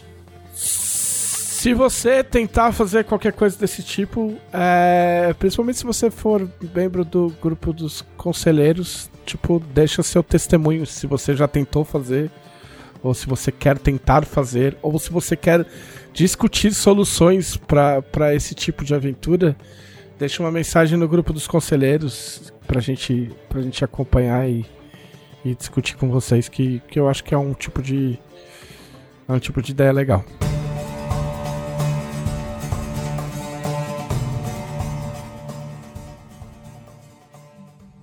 Thiago Rosa. Cara, eu, eu joguei muito Wrath of the Righteous nesses dias. O cara não Eu larga o tô- joguinho. Cara, eu tô consumido por esse por esse jogo e tem foi uma coisa foi uma coisa curiosa que aconteceu que eu eu tô jogando the Righteous há muito tempo, né? Eu comecei o save novo quando saiu o personagem da DLC, que eu queria fazer o romance do personagem da DLC. O romance é muito legal. E na hora que eu, come, eu recomecei, a, a Clarice foi jogar também. Ela falou: Ah, vou finalmente jogar. Aí ela foi, jogou. Só que ela joga no Story Mode e ela botou o. O modo de. de tem um modo de, de guerra, né? De você gerenciar exército. Aham. Ela, ela desligou o modo de guerra. Você pode só desligar. Tipo, não quero fazer isso, o jogo deixa. Ah, Então, ela jogou muito mais rápido que eu. Então ela me passou rápido, assim. Ela, tipo, terminou. Ela tava no ato 5 quando deu um problema no, no, no save dela. Ela vai, vai recomeçar tudo de novo. Porque ela tava fazendo o, o romance de um dos personagens. E é o romance mais difícil do jogo pra fazer dar certo. E aí, quando chegou no, no- Tem um momento que tem uma fala que, tipo, eles falam na internet. Se ele disser tal coisa, deu errado. ah, Aí o cara foi e falou tal coisa e ela ficou tipo, meu Deus, onde eu errei? Começou a loadar todos os saves pra tentar descobrir o que aconteceu. Pegou o negócio pra alterar as flags do romance pra ver se conseguia, mas não, não conseguiu de, de jeito nenhum. E, e aí ela, tipo, só desistiu, e, tipo, é, desinstalou o jogo. Ela prometeu que só vai é, voltar a pegar depois de terminar um, um projeto que ela tá fazendo. Foi um negócio muito louco. Tipo, é muito bizarro, porque, tipo, é, eu já vi a, a Clá passar por várias frustrações desde que a gente tá junto, incluindo coisas muito sérias, tipo, demissão e tal, não sei o quê. Eu nunca vi ela tão frustrada quanto foi com esse negócio desse, desse save, cara. Porque foram horas, sabe? Tipo, foi um feriado que teve, tipo, um feriado quase inteiro jogando. E ela ficou tipo, caraca, cara, não Pô, acredito mas é que porque eu vou ter que começar é, tudo de novo. perder save é muito triste mesmo, cara. Porque É muito chato. é Ainda muito mais de chato. jogo assim que, que são horas e horas ali, sabe? É uma porque assim, no, no fim das contas não é só um jogo, né? Foi um tempo de É o tempo que você colocou, né? É, é mais o tempo, eu acho. né? É o tempo, é. Mas aí ela vai, ela vai fazer de novo e eu tô, eu tô continuando bem aos pouquinhos. E eu tô, tipo, curtindo isso de, tipo. é, da primeira vez eu tava muito incomodado com o modo de exército. Porque o modo de exército é difícil. Assim, você tem que, tipo, entender como ele funciona. E, e, tipo, é um jogo, ele é um jogo completamente diferente do, do jogo normal, né? Do jogo normal do Pathfinder. Sim. Você tem um sistema de como funciona, as tropas são diferentes, como você consegue elas é diferente. As escolhas que você faz de onde o seu exército vai evoluir podem só, tipo, te fuder, sabe? Aham. Tipo, tem um- uma hora que seus. seus. seus. É, como é que é? Ai, advisors, seus conselheiros, eles vão chegar e falar assim. Conselheiros, porra. Os conse- Ó, ele ele chega e fala assim: ah, é, a gente precisa melhorar o exército. Aí cada um quer melhorar o seu exército de um jeito. Querem botar. Um cara quer botar. quer melhorar a infantaria dando cachorro. Todo mundo tem que ter um cachorro. Sabe? Todo homem de infantaria vai ter seu cachorro de guerra. Aí o outro fala: ah, não, a gente tem que pagar mais pra ter uma infantaria de elite. Aí o outro fala, a gente tem que, é, tem que pegar to- absolutamente todo mundo, sabe? Tipo, vai, limpa as cadeias e põe os caras no, no- lá no campo de batalha. E isso vai mudar qual é a sua tropa, sabe? Então, Aham. tipo, se você aceitar mudar a cadeia, a sua tropa de batalha vai ser os, os conscripts, que eu tenho um termo em português, eu É, não lembro qual é. cons, é cons, conscrito, não, Conscritos. Conscrito, eu acho que é conscritos mesmo. E, e os stats são diferentes. Os conscritos, por exemplo, eles têm números muito ruins. Porque eles não foram treinados, sabe? Só que eles vêm em números muito maiores. Então, só precisa de números. Você pode, tipo, você pode dividir uma unidade em vários números. Você quer, tipo, fazer uma parede de gente no meio para seus arqueiros poderem atirar. Você pega um exército conscripto, divide em vários, joga eles lá na frente e os demônios não vão conseguir chegar nos seus arqueiros e só ficar matando de longe. Porque a unidade que mais dá dano é o Marksman, que é tipo o. O atirador, tipo, você começa com um arqueiro básico. Sim. Você pode ir aprimorando o arqueiro de vários jeitos. Aí você pode aprimorar o arqueiro pra ranger e tal, não sei o quê. O Marksman é o melhor deles, porque ele dá mais dano, dá muito dano. Sabe? Então ele. Quando, quando você tem uma unidade de Marksman muito efetiva, você às vezes termina o, o, o combate antes de começar. Porque quando você tem moral muito alto, ele ataca mais de uma vez. E um tiro do Marksman, geralmente, um tiro da unidade Marksman grande, geralmente explode outra unidade. Então você tipo, explode unidade pequena, só pouca coisa e, é, e, é, e é tranquilo, sabe? Então muda muito o, o jogo você, tipo, engajar de verdade nesse, nesse sistema. E eu tô fazendo e tô, tô curtindo, assim, de você ir, aos pouquinhos e montando seu exército. Ele tem. É, o, o, no outro jogo do Pathfinder, Kingmaker, ele tinha umas coisas de gerenciar o reino, né? E era. Sim, que deve ser muito chato. É, e é um sistema assim. Ele é. Eles melhoraram depois que saiu, né? Mas quando saiu, ele era muito pouco intuitivo e ele era obrigatório para você progredir no jogo. Então era muito difícil. E tinha coisas que ele não te informava, tinha coisas muito importantes que ele não te informava e você se fudia muito na frente por causa disso. Assim. Foi uma das coisas que me fez largar, largar a mão, porque eu sabia que uma hora esse, esse dia ia chegar. É, tem, tem, tem uma coisa assim, tem, tem uma hora no jogo que você. Eles mudaram isso, agora ele, te diz, né? Tipo, aparece um prompt assim, você tem tanto tempo para fazer. Mas tinha, no, no, primeiro, no começo do jogo, tinha um negócio que chegava um, um, um capítulo. Geralmente capítulos começam assim: está acontecendo um problema muito sério. Aí você já vai resolver. E tem um capítulo que começa assim: as coisas estão bem. Não é. tem problema.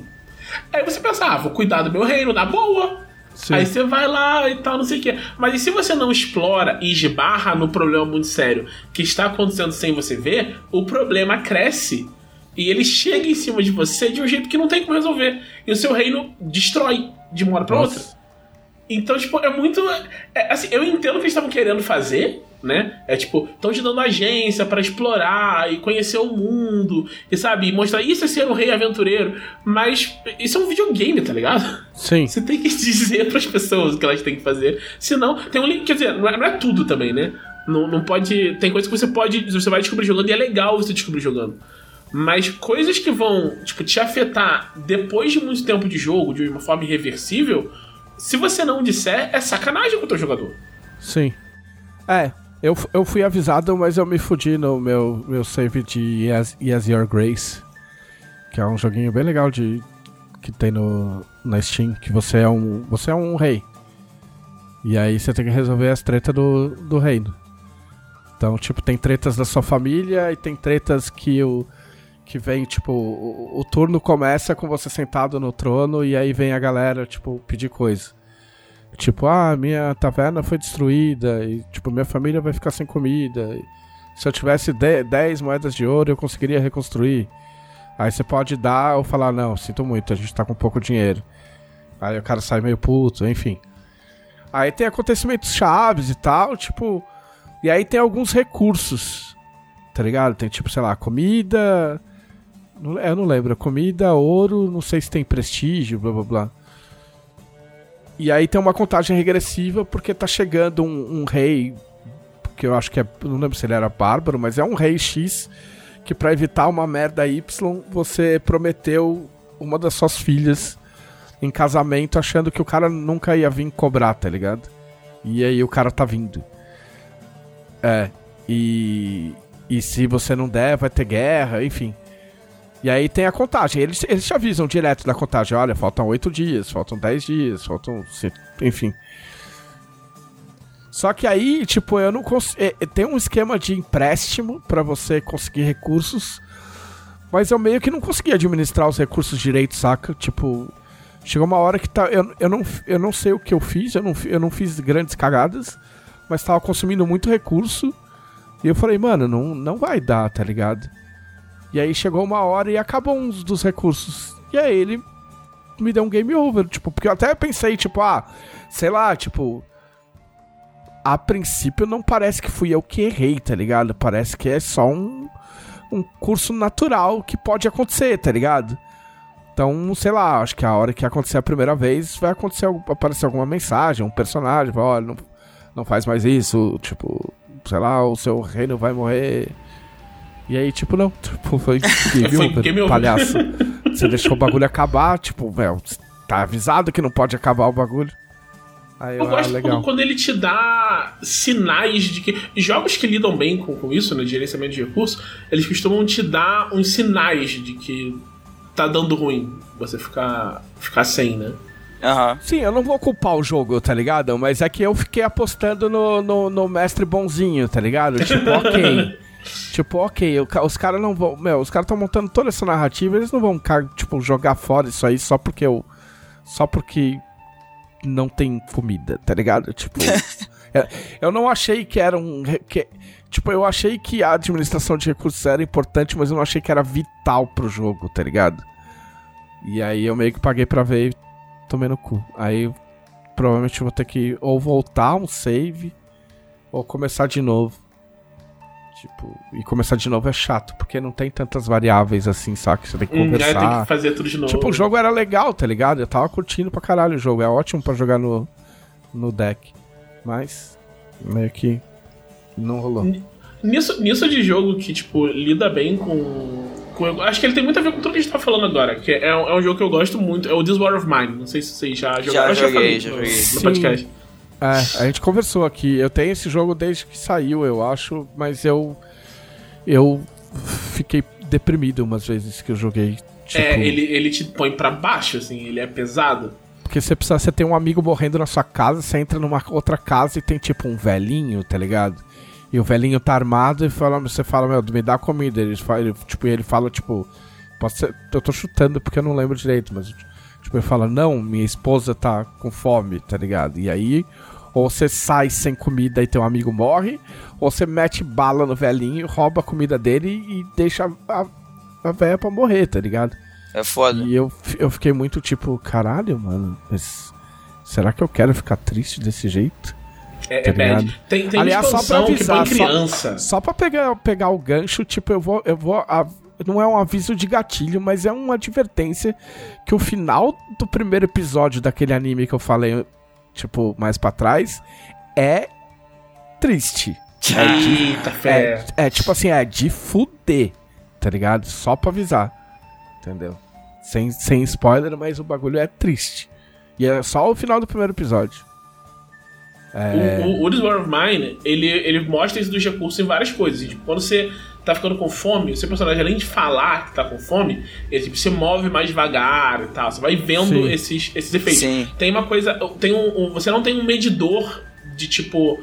Eu não quero dizer sanidade, porque não é bem sanidade, tipo, estabilidade mental do seu personagem, sabe? Sim. Você não tem um medidor, mas você vai vendo sinais de que o seu personagem está ficando abalado pela, pela situação, assim. Eu lembro que a coisa que mais me quebrou nesse jogo foi quando o, o meu personagem voltou do, do, do negócio, ele foi tipo, pegar coisa, em vez, tipo, tem uma hora que ele senta na cadeira, ele senta na cadeira e, tipo, ah, aí, tipo, vai rever o que ele, o que ele trouxe, né? E, e na hora que ele senta na cadeira, ele se abaixa e põe a mão na cabeça, assim, tipo, Caralho. desolado. E eu fiquei, tipo, nossa, cara, tipo, acabou, acabou comigo. Essa. Não, tem uma hora Essa- que os caras batem na porta, tá ligado? E, tipo, você fica, meu, quem, quem é? Aí os caras é uns caras, tipo, pedindo, pedindo alimento, tá ligado? Eu não lembro se são os caras pedindo alimento ou cobrando proteção, tá ligado? E eles falam, mano, eu não vou abrir a porta pra esses filhos da puta, cara. Os caras vão entrar, matar todo mundo. E dar mó cagaço, tá ligado? É muito tenso. E, e o foda do jogo é que, tipo, tem tudo isso, mas o, o inimigo real do, do jogo é o frio. Porque você tá na, na Europa no inverno e ele vai. Quer dizer, não, não começa no inverno, né? Você tá na Europa e vai esquentando. Vai, é na Europa Oriental e vai esfriando. E você tem que se virar com seus recursos para sobreviver ao inverno. Tipo, o, objetivo do jogo é esse: sobreviver até ter um cessar- cessar-fogo, né? Você não pode influenciar a guerra. Então, você chega a horas que tipo, você tem que tomar decisões muito difíceis. Tipo, você tá sem madeira, e você não sabe os lugares onde vai ter e tal, não sei o que. Você tem uma. Você tem uma cama, mas você precisa de madeira, então você vai Ó, quebrar isso, sua isso é cama. um outro rolê fazer- que dá pra fazer na RPG também. Tá ligado? A cama te dá, te dá um descanso melhor. E Sim. o que que você faz? O que que você faz? tá ligado? Tipo, você, você jogar com o clima e botar os caras numa base, tá ligado? Os, os jogadores num, num, numa base fixa. E, tipo, eu, eu já falei isso mais de uma vez aqui. Tipo, eu, eu, eu não mestro, mas eu morreria de vontade de mestrar tipo uma campanha em que os personagens têm uma base fixa. Tipo, um pouco, um pouco como é o Fim dos Tempos, mas como foi pelo menos a primeira temporada do Fim dos Tempos, mas um bagulho mais amplo, tipo, é uma vila, tá ligado? Tipo, pode ser a vila que o, povo, que o pessoal cresceu, ou é a vila que, tipo, no segundo nível os personagens resolveram ficar lá pra, porque protegeram a vila e foram bem recebidos e, e ganharam uma casa. E aí todas as aventuras saem, tipo, necessariamente dali. Você combina com o grupo que eles não podem, tipo, se transferir de cidade, tá ligado? Tipo, né, um acordo entre mestre e jogador pelo tema da aventura. E aí, tipo, meu, jogar com todas essas coisas, tá ligado? É muito legal. Tem um, um, um, jogo que faz muito isso, e tem a ver com o tema de sobrevivência que a gente tava falando mais cedo, que é o, o Mutantiano Zero. Sim. O, o, você escolhe uma arca. Foi a primeira vez que eu joguei com o Glauco, né? Primeira vez que o, o, o Glauco morreu na minha mesa. Que os jogadores montam, escolhem uma arca e aí tem toda uma, uma sociedade dentro dessa arca, né, dos mutantes. Você explora o mundo fora, mas tem que voltar pra arca. E, tipo, meio que o, o personagem principal é a arca. Porque, tipo, se um, um, personagem jogador morre, você só pega outro mutante da arca e começa a jogar Sim. com ele, assim. Tipo, seus personagens. O, o, o, livro meio que fala assim: seus personagens vão morrer, é fácil morrer nesse jogo. Não se apega muito.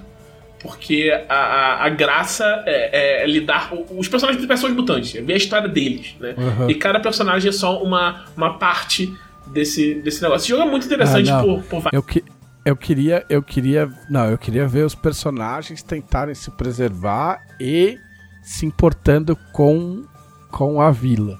Tipo, é um pouco que. O fim dos tempos foi, foi um pouco assim, por causa do, do forte e tal. Mas. Mas aí é tipo uns bagulho megalomaníaco de fazer a vila, tipo, ter, um, ter uma rotina, tá ligado? Tipo, Shenmue, essas porra, tipo, e, e a, alguns NPCs terem a própria agenda e acontecerem coisas enquanto, tipo, se os, se os personagens verem o, rola, se não, não, se não verem, não rola, tá ligado? Tipo, você estabelecer que, tipo, na sessão tal, NPC tal vai fazer tal coisa e o outro NPC tal e, tipo, anotar as consequências. Meu, bem louco. Da hora. Isso é, é eu, fiz, eu fiz um pouco isso na, na em Alqueran com, com o legado. Tipo, tinha vários NPCs. Não eram todos NPCs, claro. Mas tinha vários NPCs que tinham sua própria agenda, eles iam fazendo coisas. Então, tipo, depois você só pensava, quanto tempo passou? O que, que esse cara conseguiu fazer? Sabe? Tipo, e anotando. Sim, que, porque deve dar andava. um pânico a hora, que, a hora que, o, que o grupo percebe que o mundo não tá andando com eles, tá ligado?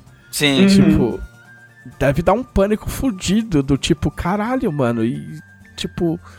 E tipo, a, a, a conversa tá dando umas voltas muito loucas, mas beleza. Tipo, uma coisa que eu acho foda que falta, que eu vi isso no, no No Arms, que é, tipo, objetivo do grupo. Uhum. Tipo, os personagens têm objetivo no background, os o grupo tem missão, mas qual é o objetivo do grupo? O objetivo do grupo é montar, comprar um castelo. O objetivo do grupo é livrar a vila que tem tá perto do dos de uma tribo de orc. Porque o objetivo da, do grupo pode não ter nada a ver com o objetivo da missão. É um objetivo a longo prazo. Tá ligado? Tipo, no No Arms tem isso. Tipo, o grupo estabelece, estabelece metas e, e, tipo, conforme eles vão fazendo coisas, eles podem ir completando essas metas e completando esses objetivos. Saca? Pô, irado. É, tipo, o objetivo, meu, objetivo pro grupo é um negócio. Se você botar isso na mesa e falar, tá, galera, vocês fizeram seus, seus, seus background, vocês já escolheram suas classes, a aventura é essa, mas o que, que vocês querem fazer? Tipo, a área é essa, tipo, o que, que vocês, como grupo, vocês têm de objetivo? Aí você buga o grupo. Aí você, meu, os caras vão pirar e passar uma sessão inteira, tipo, pensando, caralho, a gente pode ter agência? tá ligado? A gente pode fazer, ou querer fazer alguma coisa, tá ligado? Porque não é escolher como vai ser a próxima aventura. É escolher o que vocês querem fazer. Pode ser que na próxima aventura não tenha nada a ver com isso aí, tá ligado? Ou pode ser que vocês, que o grupo tome providências para que a próxima aventura seja sobre isso, tá ligado? Tipo, é bem louco. Você lembra qual foi o. a- no, foi no legado isso, não foi no legado, foi no já não sei. Mas teve um momento, no- numa das semanas que eu tava mexendo jogando com o Glauco, que a gente tinha. Tinha tudo fechado pra, tipo, ir numa direção. E aí, na hora, falaram, não, vamos fazer essa outra coisa. E eu tava tipo, Ah, É. não! tá tudo pronto. Ah, a gente fez isso na guilda, né? A gente, tipo, tinha todo um plot, a gente pegou o barquinho e foi embora. Tá ligado? Tipo, É né? isso. E aí, Glauco? É. Então, gente. Não, essa semana foi, foi uma semana tranquila, assim. É, eu continuei jogando No Man's Sky. Só que a, a coisa do No Man's Sky, assim, em termos de podcast aqui pra falar, é que não, não tem muita coisa pra falar, né? Porque ele é o mesmo jogo. É, só que eu fui desenvolvendo mais a minha base, chamei os NPCzinhos pra minha base. Mas tem Explorei. a coleta de recursos, que é o tema do, do Sim. podcast. Sim, Aí, fui, é, fui pegando mais recursos, descobri outros sistemas solares já. Já tenho os sistemas solares Gleco, Gleco 2, Gleco 3 e Gleco 4. É, a minha ideia em números romanos, né? Porque tem que ser em números romanos, por algum motivo. É a convenção galáctica, né? E a minha ideia é ir descobrindo mais sistemas, mas é legal porque o, uma coisa que eu posso comentar do No Man's Sky, que tem a ver com o que a gente está discutindo muito hoje, é que ele começa, eu falei isso no episódio passado, te ensinando a como minerar as paradinhas. E ele tem um leve tutorial de você criar a sua base. Só que depois que você cria o básico da sua base, vamos dizer assim, que, que aí termina com um teleporte, tipo, ele te ensina, ó, agora você tem um teleporte. Com esse teleporte, de qualquer estação, você pode estar a 10 sistemas solares de distância. Mas se você chegar numa estação espacial, todo sistema solar tem uma estação espacial se você usar os recursos, que é- costuma ser carbono, você abre o portal e volta para tua base original lá. Ou para qualquer outra base que você venha fazer. Você pode ter base em vários planetas diferentes, em, em vários sistemas solares diferentes. Show. Aí depois que ele te ensina isso, ele meio que vai, ele vai meio que vai te guiando para como é que você faz para ir para outro sistema solar. E aí o jogo passa a ser mais focado na exploração no sentido em vez de ser exploração no sentido de exploitation, passa a ser exploração no sentido de exploration, de você ir pro espaço e, e ver várias coisas acontecendo. Só que aí depois, Não, mas peraí, eu tô. Eu tô. Fiquei um pouco confuso aqui. Mas como você faz para ir pro sistema solar? Tipo, você tem que encontrar algum lugar que te propulsiona pra alguma coisa, só olhar uma Você coisa. tem uma nave, né? Você começa com uma nave e ela tá ca- cagada. é, é, você primeiro conserta a sua nave e aí você, você aprende que tem um recurso que é a antimatéria. E aí você pega, você cria essa, você refina essa antimatéria num negocinho que você tem. E aí você coloca no motor de hyperdrive e aí você vai para outros sistemas solares. Você não precisa ir até um lugar. Ah, tá. E o, o É, motor, aí, o motor é. tem na sua nave mesmo, né? É, Não é Mass Effect, que você tem que ir não, num, num não, lugar. é na sua nave. A tipo, questão é você, se você ficar sem, você tem que minerar esse recurso, que ele não é tão difícil de conseguir. É, inclusive ele tem no, ele fica mais no espaço do que nos planetas. É o, eu acho que é o Tritium. A, a Tridium, talvez. Esse, esse, esse é o nome que eu É, vejo. sei lá, mas é uma parada dia. assim que você acha relativamente fácil. Aí você só precisa ter o trabalho de refinar ele pra você conseguir fazer ele encaixar no teu no teu no teu motor, vamos dizer assim. Tipo, não é só pegar ele em natura e colocar no motor, sabe? Você tem que pegar ele, você tem que trabalhar ele, tipo, refinar ele, aí você consegue colocar no motor pra você continuar fazendo o que você quer fazer. E mesmo assim, você vai pra um sistema solar vizinho, você não vai pra qualquer lugar entendeu? Então você abre o mapa da galáxia e tem um monte de estrelas lá, infinitas, que é aquela, essa coisa do No Man's Sky que a gente já conversou. E aí você vai para um sistema solar vizinho. É...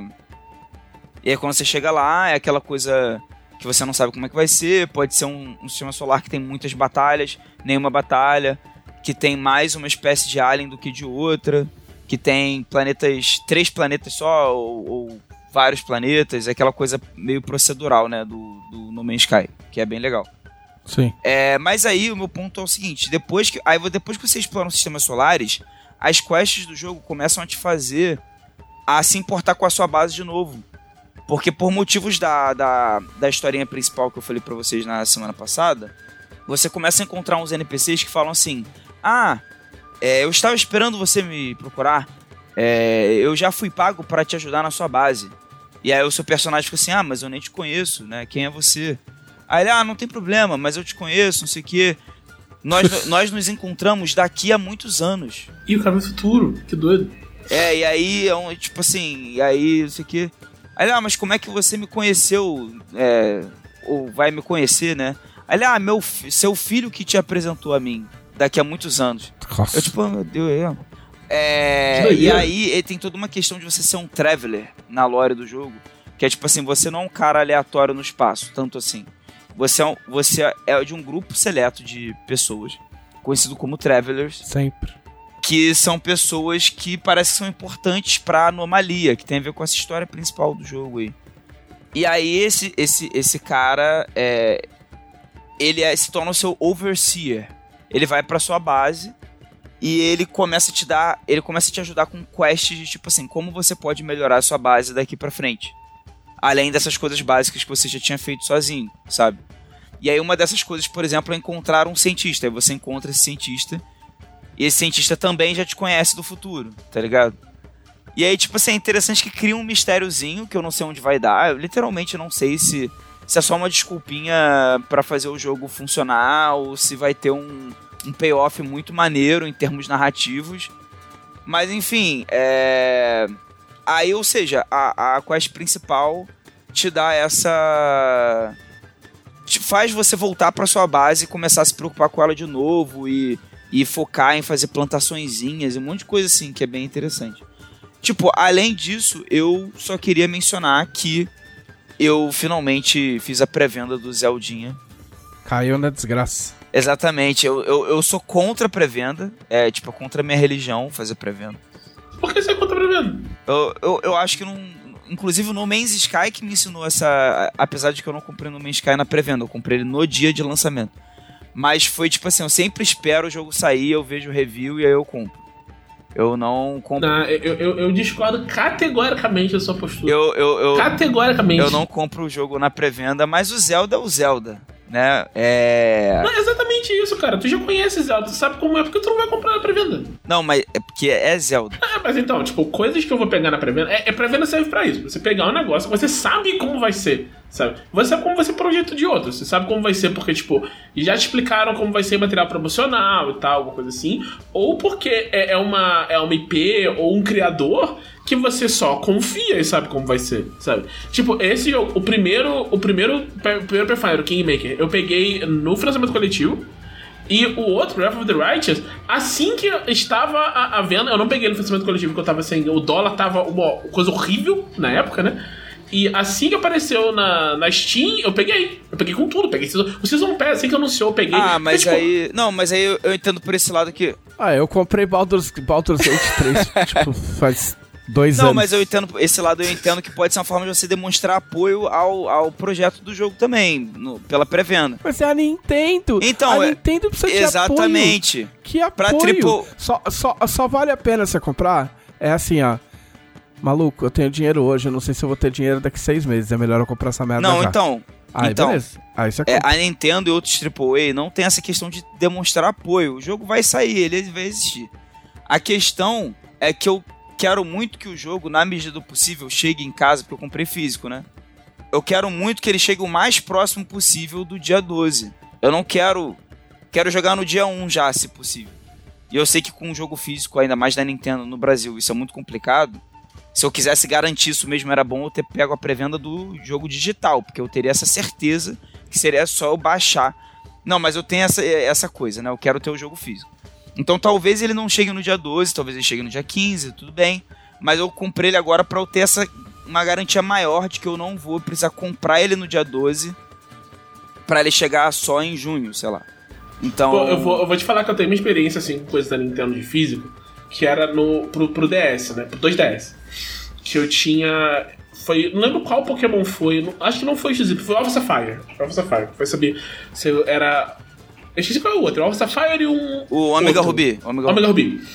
E, e quando foi sair, eu tinha comprado ele na. Não sei se foi na pré-venda, mas eu comprei ele antes do lançamento. É, se foi antes do lançamento, foi pré-venda, né? Eu comprei ele na pré-venda e ele não chegou. Tipo, chegou o dia ele não tinha chegado. Aí eu entrei em contato com, com o lugar onde eu tinha comprado e falaram que eu não tinha nem, nem enviado ainda. Beleza. Legal. Aí eu cancelei minha compra, peguei um ônibus, fui até uma loja, comprei o jogo e voltei pra casa. Sim. sabe?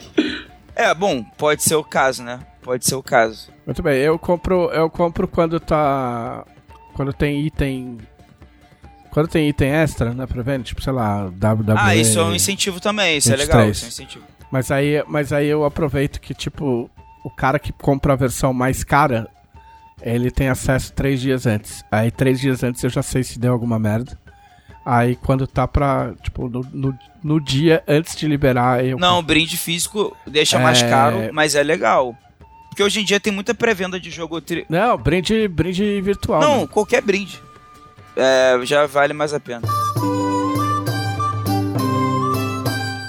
É, muito bem, vamos agora às perguntas dos conselheiros. Thiago, quem são os conselheiros? Os conselheiros são as melhores pessoas de todo o universo que apoiam a revista Dragão Brasil no seu maior nível de apoio, tendo acesso a um grupo exclusivo onde podem ter acesso a prévias da revista e fazer perguntas para serem respondidas nesse podcast. Muito bem, perguntas como a do Leandro Santiago Lima. Já que cachorro não é muito a praia de vocês, que tipo de gato seriam os deuses? Escolham um ou mais para descrever raça e personalidade. Não, cada um escolhe um deus e um gato se souber. Ó, Eu, eu, eu falo. Asger seria aquele gato daquela raça lá, Sphinx. Que não tem pelo. Ok, justo. Tenebra seria um persa preto. Eu sei, Tenebra seria a minha tenebra aqui. eu não sei muito de, de raça de gato, mas eu acho que Rinin seria um frajolinha. É, então é, mas o legal de gato é que não precisa saber raça. É, a maioria das É. pessoas falam em termos de cores só. O laranjinha, o frajolinha, o cinzinha, É, eu falo persa porque eu, eu tive um persa. Mas ele o era tigrinho. laranja. Tem um tigrinho, o tigrado. Ó, Gilmar Burato quer saber qual o prato preferido de Rinin. Alguém, o Ronaldo Filho deu, deu uma resposta aqui: escondidinho de carne seca ou qualquer coisa com ketchup, já que ketchup rouba completamente o sabor de Olha, qualquer é coisa. uma boa resposta, Caraca. mas eu diria que o prato favorito de Rinin é aquele que ele não precisa pagar. Pô. É, eu, eu, eu diria que é uma empada que você que pode ou não ter uma azeitona com caroço dentro. Muito bom. O Gustavo Samuel fez várias perguntas. Ah, se uma empresa chegasse pra vocês e falasse queremos fazer um jogo competitivo baseado no universo de Tormenta, qual tipo de jogo seria? Eu já vou responder, é um fighting game, que senão caçaram me Eu mata. ia falar fighting game também, eu ia falar, eu lutaria até É, a morte não. pra ser um fighting game. É. É. O, o, tor- o torneio de Kim, vocês acham que era o quê? Né? É, O Ronaldo Filho, aquele jogo de tabuleiro de Tormenta foi descontinuado. Podemos ter esperança que ele verá a luz do dia em algum momento? Sempre há esperanças. Sim. É, Enquanto houver sol, ainda haverá. É, se eu não falar o nome é porque é do Gustavo Samuel. A Jambô faz livros de diversos tipos diferentes: compilado de contos, romances, fechados, livros de jogos, livros de RPG, quadrinhos, etc. Qual tipo de livro vocês iriam querer lançar e ainda não lançaram? Tipo, sei lá, um compilado de poesia. Tipo. Pô. que pergunta difícil. Jogo difícil, hein? Um livro infantil. É, Livro li- infantil é li- livro infantil, verdade. Livro teórico, acho que livros. Ah, A gente meio que tem livro teórico já, né? Mas mais livros teóricos, eu diria. Qual sistema ainda não teve adaptação para Dragão Brasil? e Vocês queriam muito fazer uma adaptação? Tipo, já tivemos adaptação de Steven Universe para Fate, mas nunca tivemos, eu acho, algo para Lancer RPG. Uh, jogou um Lancer aí. Vai, você é o homem dos Pô, sistemas. jogou o Lancer Thiago. aí, brother. É? Cara, eu- o que eu mais quero ver é Blue Rose. A gente lançou Blue Rose recentemente, a gente pode fazer um, um conteúdinho de, de Blue Rose aí. Eu ouvi um pessoal, os conselheiros perguntando se vai ter con- eh, conteúdo de Blue Rose na DB. Acho que tendo oportunidade era uma Sim. coisa bacana da gente fazer. É, Não, eu só queria dizer que assim, a adaptação que eu queria que tivesse, eu realizei, que foi a adaptação de Zelda. Eu não. Por enquanto. É, por enquanto eu não tenho. O meu momento desse, o meu momento desse, de, caraca, esse aqui é o negócio que eu sempre quis fazer, foi o de Street Fighter. Essa adaptação do Street Fighter na DB, eu, eu fiz muito megalomaníaca, cara. Eu fiz a ficha de todos os personagens do jogo. Ó, uma adaptação de Star Wars para Tormenta 20 é possível ou eu sou lunático? Eu gostaria de dizer que em tempos imemoriais A gente já teve o Darth Va- A gente fez o Darth Vader e. e, e Cavaleiro Jedi pra ADD na época, antes de Tormenta existir. Então, não é tão lunático. Eu acho que esse. O Cavaleiro Jedi até veio nas, nos Tesouros Ancestrais pro Tormenta RPG. Ah, Na veio ADD. sim. Teve uma ilustração. Uma ilustração nova, eu acho. Verdade. Ah, o que aconteceria se uma área de tormenta surgisse no fundo do mar? Não pode. Ah, ah, ah, ah. Nunca é, não, Não, não tem precedentes. Como é que vai chover? Como é que vai chover? Como é que vai chover? Ah, Quem fez essa foi o Marcelo Antônio Pereira Marcolina. Luxemburgo está de volta ao Corinthians, já que no RPG, assim como no futebol, tudo é possível. Que personagem antigo de Tormenta vocês gostariam de trazer de volta aos holofotes? Andros o Aranha. Esse pessoalzinho todo, o Ondos Aranha, Brave Black Moon, acho que todos eles seriam, seriam legais. Martin Chame. É. Vic- Vinícius Cipolotti, qual talento aleatório, útil, inútil vocês mais se orgulham de ter? Eu sempre sei instintivamente quais são as melhores tangerinas no mercado. Rapaz. Eu consigo, eu consigo equilibrar uma caneta inclinada na minha cabeça. Nossa, Caraca, cara. coisa aleatória. Eu sou assim. muito bom em instalar os dedos dos pés das pessoas. Que coisa específica. Ué, mas é, mas é isso, o talento aleatório. Eu sou, eu sou o quiroprata de, de dedos. Sou- é, De Deus do pé. é, assim, é porque eu adoro instalar os dedos dos meus próprios pés e e eu acabo sendo bom nisso. Ah, o que eu posso fazer? Não, eu, eu acho que um, um talento específico muito bom que eu tenho é saber a hora que uma pessoa no rolê precisa tomar um copinho d'água. Ah, é, co- como eu não, como eu não bebo, eu também costumo ser essa pessoa. Que eu, tipo, vamos, vamos tomar uma aguinha. É. Vamos, vamos, vamos tomar uma aguinha ali. Eu tô mostrando meu super é verdade, Ah, nossa! Impressionante. Impressionante. realmente. É uma pena Muito que bem. os ouvintes não possam Vocês não ver. podem ver, é. Vitor Luck, qual os nomes de cada um de vocês viraram sinônimos de gêneros literários? Caralho. Nossa! Foi longe. O que define cada um desses gêneros? É o glauquiano, Nossa. o é, tipo isso, é como se fosse É, trevisanismo. é, tipo Kaf, Kafka, como é que é, caralho, Kafkaniano. me ajuda. É, obrigado. Então seria glauquiano, Ah. é, ro- O do Glauco nada pode ter menos de 500 páginas. e tem que ser algo muito melodramático, né? Sim, o meu tem, o meu xinga o leitor. Ele fala com o leitor, mas fala Quebrando a xingando. quarta parede pra xingar o leitor. É, exato, exato. Você, Thiago. Putz, o cara. estilo eu não rosiano, sei. estilo estilo rosiano, rosiano ou rosino? Não, rosiano. Rosiano é melhor. Não, não sei. Eu, eu não sei, tô muito na dúvida. Cara, é- Ah, eu acho, eu acho que eu vou pra, pra, pra vibe de como eu costumo mestrar. Seria uma coisa mais tipo, de comédia de ação, assim. Acho que esse seria o rolê. e teria sempre o, Romântico, porém o cruel. personagem, personagem sombrio com passado trágico. Douglas Dias, se o grande oceano torce para o Santos e o Scar para o Botafogo, Caralho, que isso? a Calmir, premissa é, Calmir é torce- excelente. Calmir torceria pelo VAR, o Calmir seria, seria o, o responsável pela comissão de arbitragem, verdade. Justo, justíssimo. Ah, Rômulo Bartalini, acho que eu não falei o nome dele ainda. Se dinheiro e tempo não fossem um impeditivo, qual seria o megalomaníaco lançamento relativo à Tormenta, na opinião dos Dragon Casters? Dragon Casters. Pro- Olha, Dragon Casters foi, foi bom. Puta, lançamento megalomaníaco. Pô, é, é relativo só a livro, porque, Não, lançamento. não, lançamento. qualquer coisa. cara, pra, tem que ter uma, é, uma série de tormenta estilo, tipo, orçamento no, Tipo Game of Thrones, você tá falando? É, tipo Game of Thrones. Eu ia falar orçamento absurdo, mas isso não necessariamente é sinônimo de qualidade, né? Vide Anéis de Poder aí. Mas. É. É, mas algo no estilo Game of Thrones em termos de qualidade. Não, não em termos de estilo, sabe? Em termos Uhum. de qualidade. Tipo, nível de produção, né?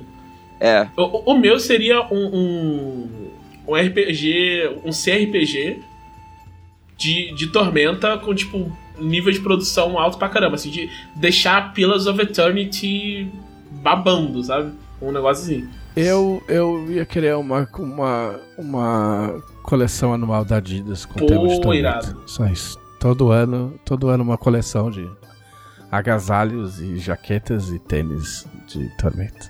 Só isso que eu queria, não queria mais ah, queria o dinheiro também, mas. Uh... Calei Medeiros, eu acho que você é novo aqui. Se for, seja bem-vindo. Se tivesse uma competição de Fórmula 1 em Arton, quem venceria entre os deuses? E uma entre os personagens. Vamos ficar só nos deuses. Uh, o Ederson Carlos Rodrigues disse que o bebê Curisco do, do, do fim dos tempos venceria. Cara, dos deuses. É qual deus que teria mais a ver com velocidade, assim? Tava pensando isso aqui agora. É que não é velocidade especificamente. É, é tipo, ser piloto de carro. Porque se fosse só velocidade, você podia dizer, ah, a Lihana, porque a Lihana virar um, um bicho voador bizarro. Verdade, sabe? né? Pô, pior que seria, talvez fosse o Tillian, então, por esse lado. É, mas esse aí rodou. Mas esse rodou, exatamente. É, não, é. Ou seria Tiates, porque ele sempre podia tentar Boa. de novo. Acho que vou, vou de Valkyria, porque ela é ousada. Ela ia tentar coisas que ninguém mais é, tentar. É ambiciosa. É. Ela, ela ia fazer aquelas curvas fechadas perigosíssimas, né? Que, é. que, que falam que o Senna fazia, nem sei se é verdade. Porque eu... Sim. Tá aí, ó. Senna devoto de Valkyria, confirmado. É, tá bom. Emerson Ross. Aí, de cara, vou te falar aqui, dos personagens originais da Dragão Brasil, exemplo, Andros o Aranha, Lorde Enxame, qual deles vocês sentem mais falta no cenário atual? É, Andros o Aranha. Só, é só porque é clássico. Eu vou falar o Mask Master só porque ele usa máscara, é cheirado. Mask Master, cara. É cheirado o personagem de máscara. Pô, cara, eu... É o Tascan Skylander. Eu, eu gosto muito do Sandro. É clichê, eu sei. Ah, mas o Sandro tá aí, meu. O Sandro tá aí, Olha Vente ele existe, tá aí sempre. Ah, eu sei, mas. Você queria ver repaginado? É, não, não. Eu Tipo, um cara de meia não, idade. Então, eu não sei como eu, gost... eu gostaria de ser surpreendido, sabe? Não sei como. Eu gostaria de ser surpreendido em relação ao Sandro. Assim. Uma parada. Muito bem. O, o, o povo adora fazer pergunta dos deuses de Tormenta. Vitor Mendes Demarque. Quais seriam os hobbies dos deuses de Tormenta? Nossa! Foi longe. Ó, eu posso dar uma sugestão para vocês. Quando vocês forem fazer perguntas dos deuses, se vocês não quiserem que a gente escolha deuses aleatoriamente, vocês podem especificar quais vocês têm mais curiosidade, porque vai ser muito difícil a gente fazer dos 20, porque é muita coisa. É... Quais os hobbies dos deuses de Tormenta? Vamos escolher três deuses. O... Não sei porque me veio aqui que Nimb deve colecionar selos. Uma coleção. Pá, é bem é, aleatório. É totalmente aleatório, né? O, eu, eu acho que o Rinin gosta de resolver cubo mágico. Boa. E o Calmir coleciona borboletas, tá ligado? Isso é muito chato. Não, não, o Megalock coleciona borboletas. Ah, boa. Tipo, porque é mó delicado, mas na verdade ele tá matando as borboletas, caralho. sim, sim. É tipo que bonitinho, né? Não é bonitinho não. é. A Lihana fica puta. Vai, Glauco. Ah, eu acho que o oceano teria tipo um aquário bolado no fundo do mar, assim. Dentro do fundo do mar, tipo. É um aquário no fundo do mar. uma, uma, uma coisa bem, uma coisa bem aqua, é, como é que é? é Aquaman que tem, tem umas paradas assim, que é não, é um outro desenho do Adult Swim, que é umas paradas no, sub, no submarino. É tipo você prender passarinho, mano.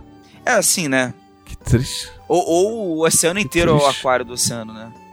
Fica uma questão é, de perspectiva. Um, Esse é o hobby dele. O maior aquário é, do esse mundo. Esse é o hobby dele. Caralho. Leandro Santiago Lima. Os deuses vieram para o nosso plano e precisam escolher novos sacerdotes. Escolha um ou mais deuses para definir quem seriam os maiores representantes entre nós. Pô, isso é complicado, hein? Caralho. Escolher difíceis. Caralho. O, o, ah, a gente falou de juiz, aí o, o Daronco é o, é o sumo sacerdote de Calmir. O juiz. Cara, é uma fortão, mano. Sem polêmicas, hein? Sem polêmicas. Ah, eu, tô, eu, tô, tentando, eu tô tentando fazer é, sem polêmicas. É, eu, eu, vou falar um aqui que pra mim, pra mim, é, é, tipo só fato. Eu acho que o novo sumo sacerdote de Valkyria seria o Fernando Diniz. porque ele tem um plano Olha de aí. jogo muito ousado. tá indo pra futebol, que é um, é um domínio que eu não tenho, pô. Ah, a, a Lady Gaga Old School é sacerdote de Nimb. Boa. Boa, boa. Aquela do vestido de bife e tal. É, essa aí. Caraca. Ah, o já custou, já, já faleceu. Né? Eu tava. Te... Eu... Caralho. Eu tava, eu tava tentando. Porque senão ele seria o sacerdote desse ano. Tava, tava, eu tava tentando Não, é o Christian Slater, tá ligado? Como é que é o surfista brasileiro lá, o É o. Gabriel Medina? Ah, esqueci o nome desse cara aí. um É. sacerdote de, de oceano? Caraca, ele morreu em 97, mano. E já custou, mano. Tem gente aqui no. Desconselho que nem sabe quem é já custou. Morreu há muito tempo, cara. Não tinha noção. Já, já custou quanto? Recados finais. Thiago Rosa. Pessoal, assistam Legado do Ódio às terças no, na nossa Twitch. E me sigam no Twitter, arroba Thiago RPG, Thiago com TH. Gente, é, a essa altura, né? Vejam lá a coleção Arton. Várias coisas legais para vocês escolherem. Tormenta20.com.br, né? E a Dragão, em dragãobrasil.com.br com 7 reais. Considerem ser conselheiros para mandar perguntas sobre deuses e várias outras coisas. É, Fórmula 1 e tudo mais. Para os Dragoncasters. Eu adorei esse nome. Ah. E me sigam no Twitter, arroba Glauco. Muito bem. É, a gente teve a estreia de um programa novo no YouTube da Jambô, que é o Segredos de Arton, narrado pelo Vitor Luck, escrito pelo David de Benedetto e editado por mim. É uma série muito legal, contando histórias de Tormenta, né? Histórias históricas de Tormenta, são vídeos curtos e com, alter, é, com arte do Walter Pax. Então, tá, tá muito legal, vale a pena dar uma, dar uma espiada. O segundo, o segundo vídeo deve sair em breve, certo? E me sigam no Twitter, arroba JM Trevisan. Ah, apoiem aí ó, a coleção Arton e vamos que vamos. Este foi o podcast da Dragão Brasil, a maior revista de RPG e cultura nerd do país. Até semana que vem. E... Ei!